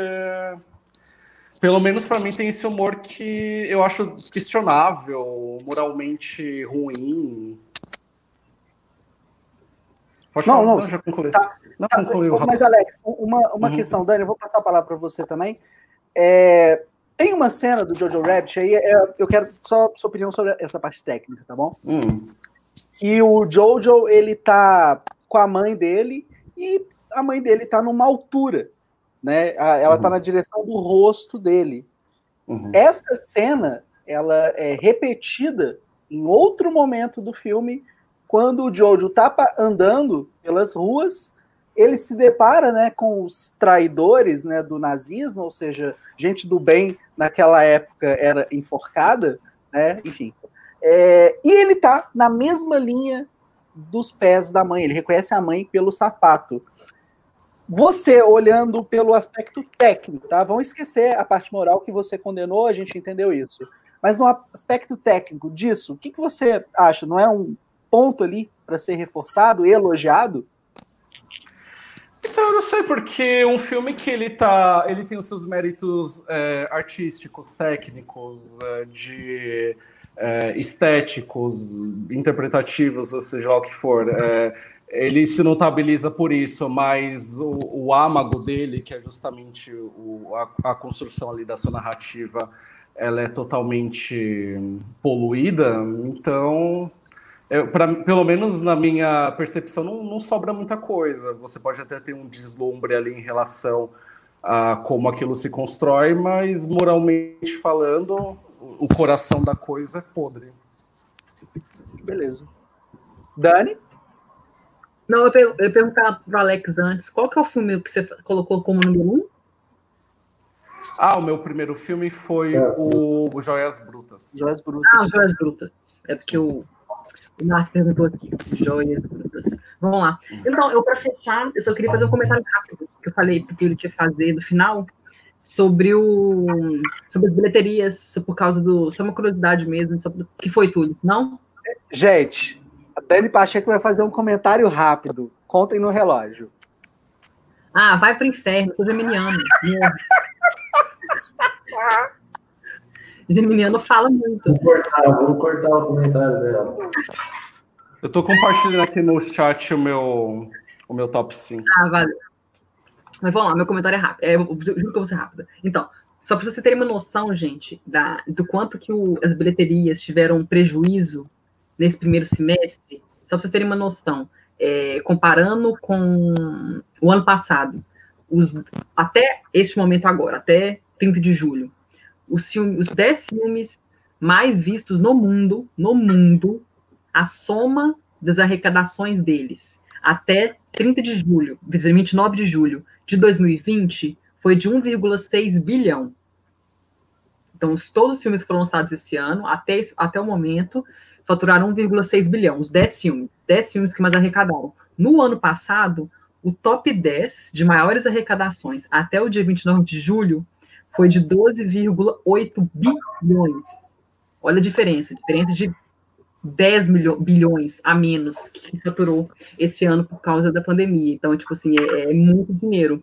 Então, só nos Estados Unidos, nos Estados Unidos e no Canadá, nas bilheterias da América do Norte, eles tiveram um déficit de 600 milhões no primeiro trimestre, é, por causa da pandemia, porque os cinemas fecharam em março, e por causa dos cinemas fechando em março, é, a, arrecadação nos Estados Unidos e no Canadá caiu em 600 milhões de dólares. Então, tipo assim, é, é muita, muita grana. Assim, então, muitos estúdios prejudicados, é, redes de cinema, pessoas que trabalham. Então, tipo assim, é muito dinheiro que, que eles perderam por causa da, da pandemia. Não tinha outra opção, mas é só para terem uma noção do tanto de dinheiro que movimenta essa indústria e como é que ela foi tem sido prejudicada por causa da, da pandemia. E só para fechar, é, que eu vi um pessoal comentando sobre os filmes que foram adiados e tal, só para atualizar vocês rapidamente, Mulher Maravilha, que ia ser lançado em junho, ou seja, teria sido uma super, super é, arrecadação do primeiro semestre. É, Mulher Maravilha vai estrear em outubro, dia 2, se eu não me engano. Viúva Negra, que ia estrear no Brasil no dia 30 de abril, se eu não me engano, mudou para novembro. 007, que também ia estrear em abril, mudou para novembro. Um Lugar Silencioso, parte 2, que ia estrear em março, foi para abril de 2021, ou seja, eles primeiro eles adiaram para setembro, viram que não ia rolar, mudaram, adiaram um ano mesmo, vai ficar para abril de 2021. Mulan, não tem nenhuma data, a Disney ainda não anunciou nada. Novos Mutantes, que ia estrear em abril, agora vai estrear em agosto, no final de agosto. E o Soul, que é a nova animação da Pixar, que é do diretor de Divertidamente, é, ia estrear em junho, ela ia ser exibida no Festival de Cannes, igual Destacamento Blood, e agora Soul vai estrear em novembro. Muitas pessoas já estão falando que vai ganhar Oscar de melhor animação. Já tem gente falando que ela vai ganhar Oscar de melhor animação já. É, e é isso, são esses comentários rápidos. Eu não demorei, Túlio. Vamos lá, pronto. Curtida, Dani Pacheco. Foi sucinta, parabéns. E... Gente, quero. Vamos entrar aqui na nossa reta final. Quero fazer aqui os agradecimentos. Alex, muito obrigado pela sua colaboração aqui.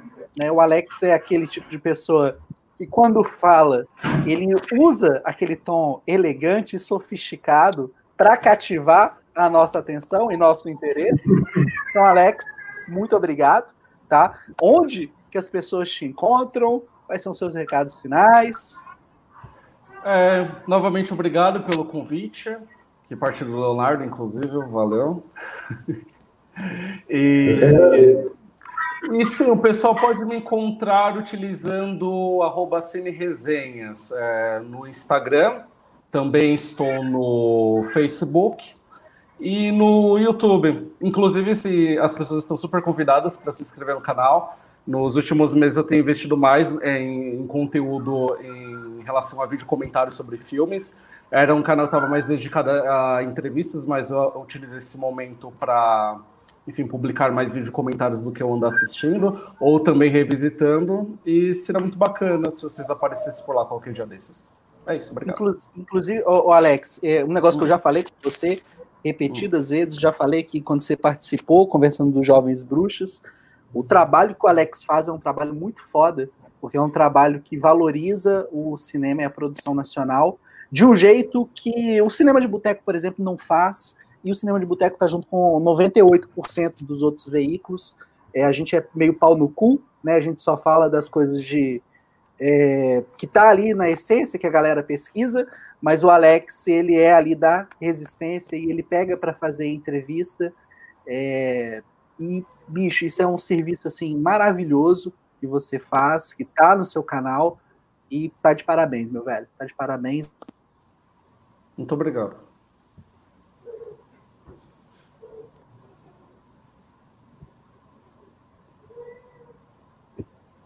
Ah, o Túlio congelou. Ah, é, o legal, eu fui elogiar o Alex e todo mundo caiu, né?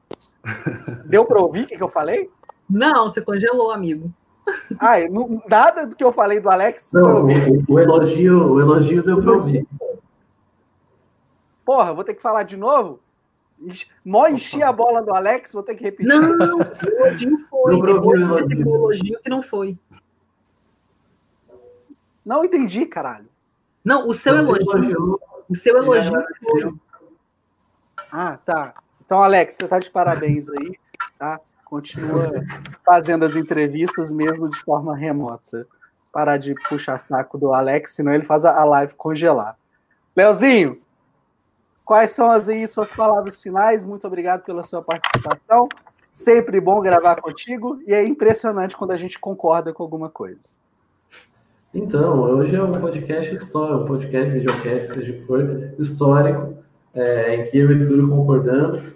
É, queria agradecer ao Alex, né? Eu, eu, trouxe ele aqui. O Alex é um amigo antigo aí de cinefilia, aí da, da, da geração em que eu fiz amizade com o Túlio, com todo esse pessoal, um dos sobreviventes. É sempre uma honra conversar com ele, embora a gente também quase sempre discorde, mas isso é, isso é ótimo. É, em breve eu estarei numa live lá no Instagram com o Alex. O é tema ainda é vai ser revelado em breve. E como eu falei para ele no particular também, ele vai voltar aqui para o Papo de Boteco futuramente num, num outro tema para a gente conversar mais. E, e agradecer a todo mundo que acompanhou. E, como sempre, convidar para o nosso saque CDB, terça-feira, 6 horas, no Instagram do Cinema de Boteco. Sempre estamos. É um programa feito por vocês, né, que nos acompanham, então estamos abertos à sugestão de pauta, perguntas. Você escolhe o tema e a gente conversa lá.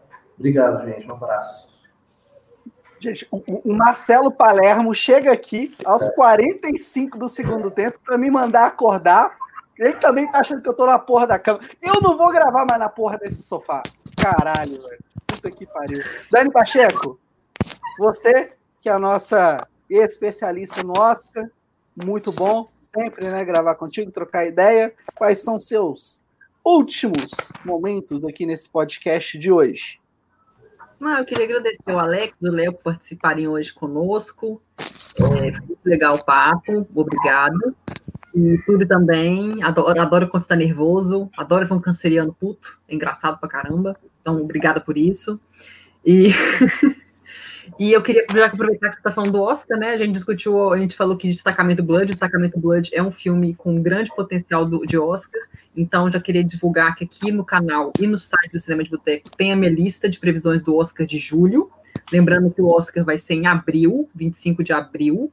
Então, tem muita água para rolar ainda. Mas já está a lista lá. Destacamento Blood é um dos filmes que está na lista de potenciais indicados. E é isso. Obrigado a todo mundo que participou aqui, a galera que participou, todo mundo. O Márcio, a Eide, o Edson, a Karen, que sempre me zoa de spoiler, o Carlos, é, todo mundo que participou aqui, quem mais participou? Gosto de falar todo mundo. A Graça encheu o saco, do Túlio, o Marcelo chegou para encher o saco no final, adoro. Muito obrigada a vocês. A Nath, a musa do Túlio, sagitariana, obrigada por participar aqui. É, quem mais? A Thaís participou, o Edson, o Edson já falei. Acho que eu falei todo mundo, né? Que eu gosto de falar todo mundo que participou. É isso. É, e o Matheus, o Matheus também participou aqui. Obrigada, gente. Obrigada. É isso, né? É, agradeço aí novamente todo mundo que participou aqui. Agradeço também você que está acompanhando essa transmissão nos últimos é, quase 120 minutos. Né? O tempo nosso é um tempo muito precioso. E se você dedicou aqui o seu tempo para ficar conosco do começo ao fim, quero te agradecer tá imensamente. Ah? Não, a pessoa que ficou com a gente do início ao fim está completamente louca. Ah, tá. É, o louco é com a gente, entendeu? Tem, tem isso, é, é uma troca. Então, a você, muito obrigado mesmo. Espero que tenha valido a pena. Espero que você tenha saído aqui dessa edição com várias dicas, né? Eu sei que eu saí com pelo menos uma dica, que é esse instinto que o Alex falou, e é isso. Tá? Semana ah, que vem. Só divulgar uma coisa que eu esqueci de falar, que tem, a gente tem aqui no canal no YouTube o nosso videocast e também temos o podcast disponível no Spotify. Quem quiser escutar no Spotify todos os nossos 74 episódios com esse, tem lá no Spotify, só pesquisar Papo de Boteco, que tá tudo lá. Só isso. Acho doido. Semana que vem nosso papo vai ser so sério. Vamos receber uma série aqui de convidados especialistas em psicologia, psiquiatria. É, a gente vai falar sobre os impactos do isolamento social e filmes que retratam esse assunto. Vai ser um papo sério e eu vou até prender o cabelo, vou estar com uma outra roupa e definitivamente não vou estar nesse sofá, tá? Boa noite todo mundo. Bom dia se você está ouvindo pelo podcast, boa tarde, whatever. Até semana que vem com a nossa próxima edição. Tchau, tchau. Tchau a todos. Você ouviu Papo de Boteco.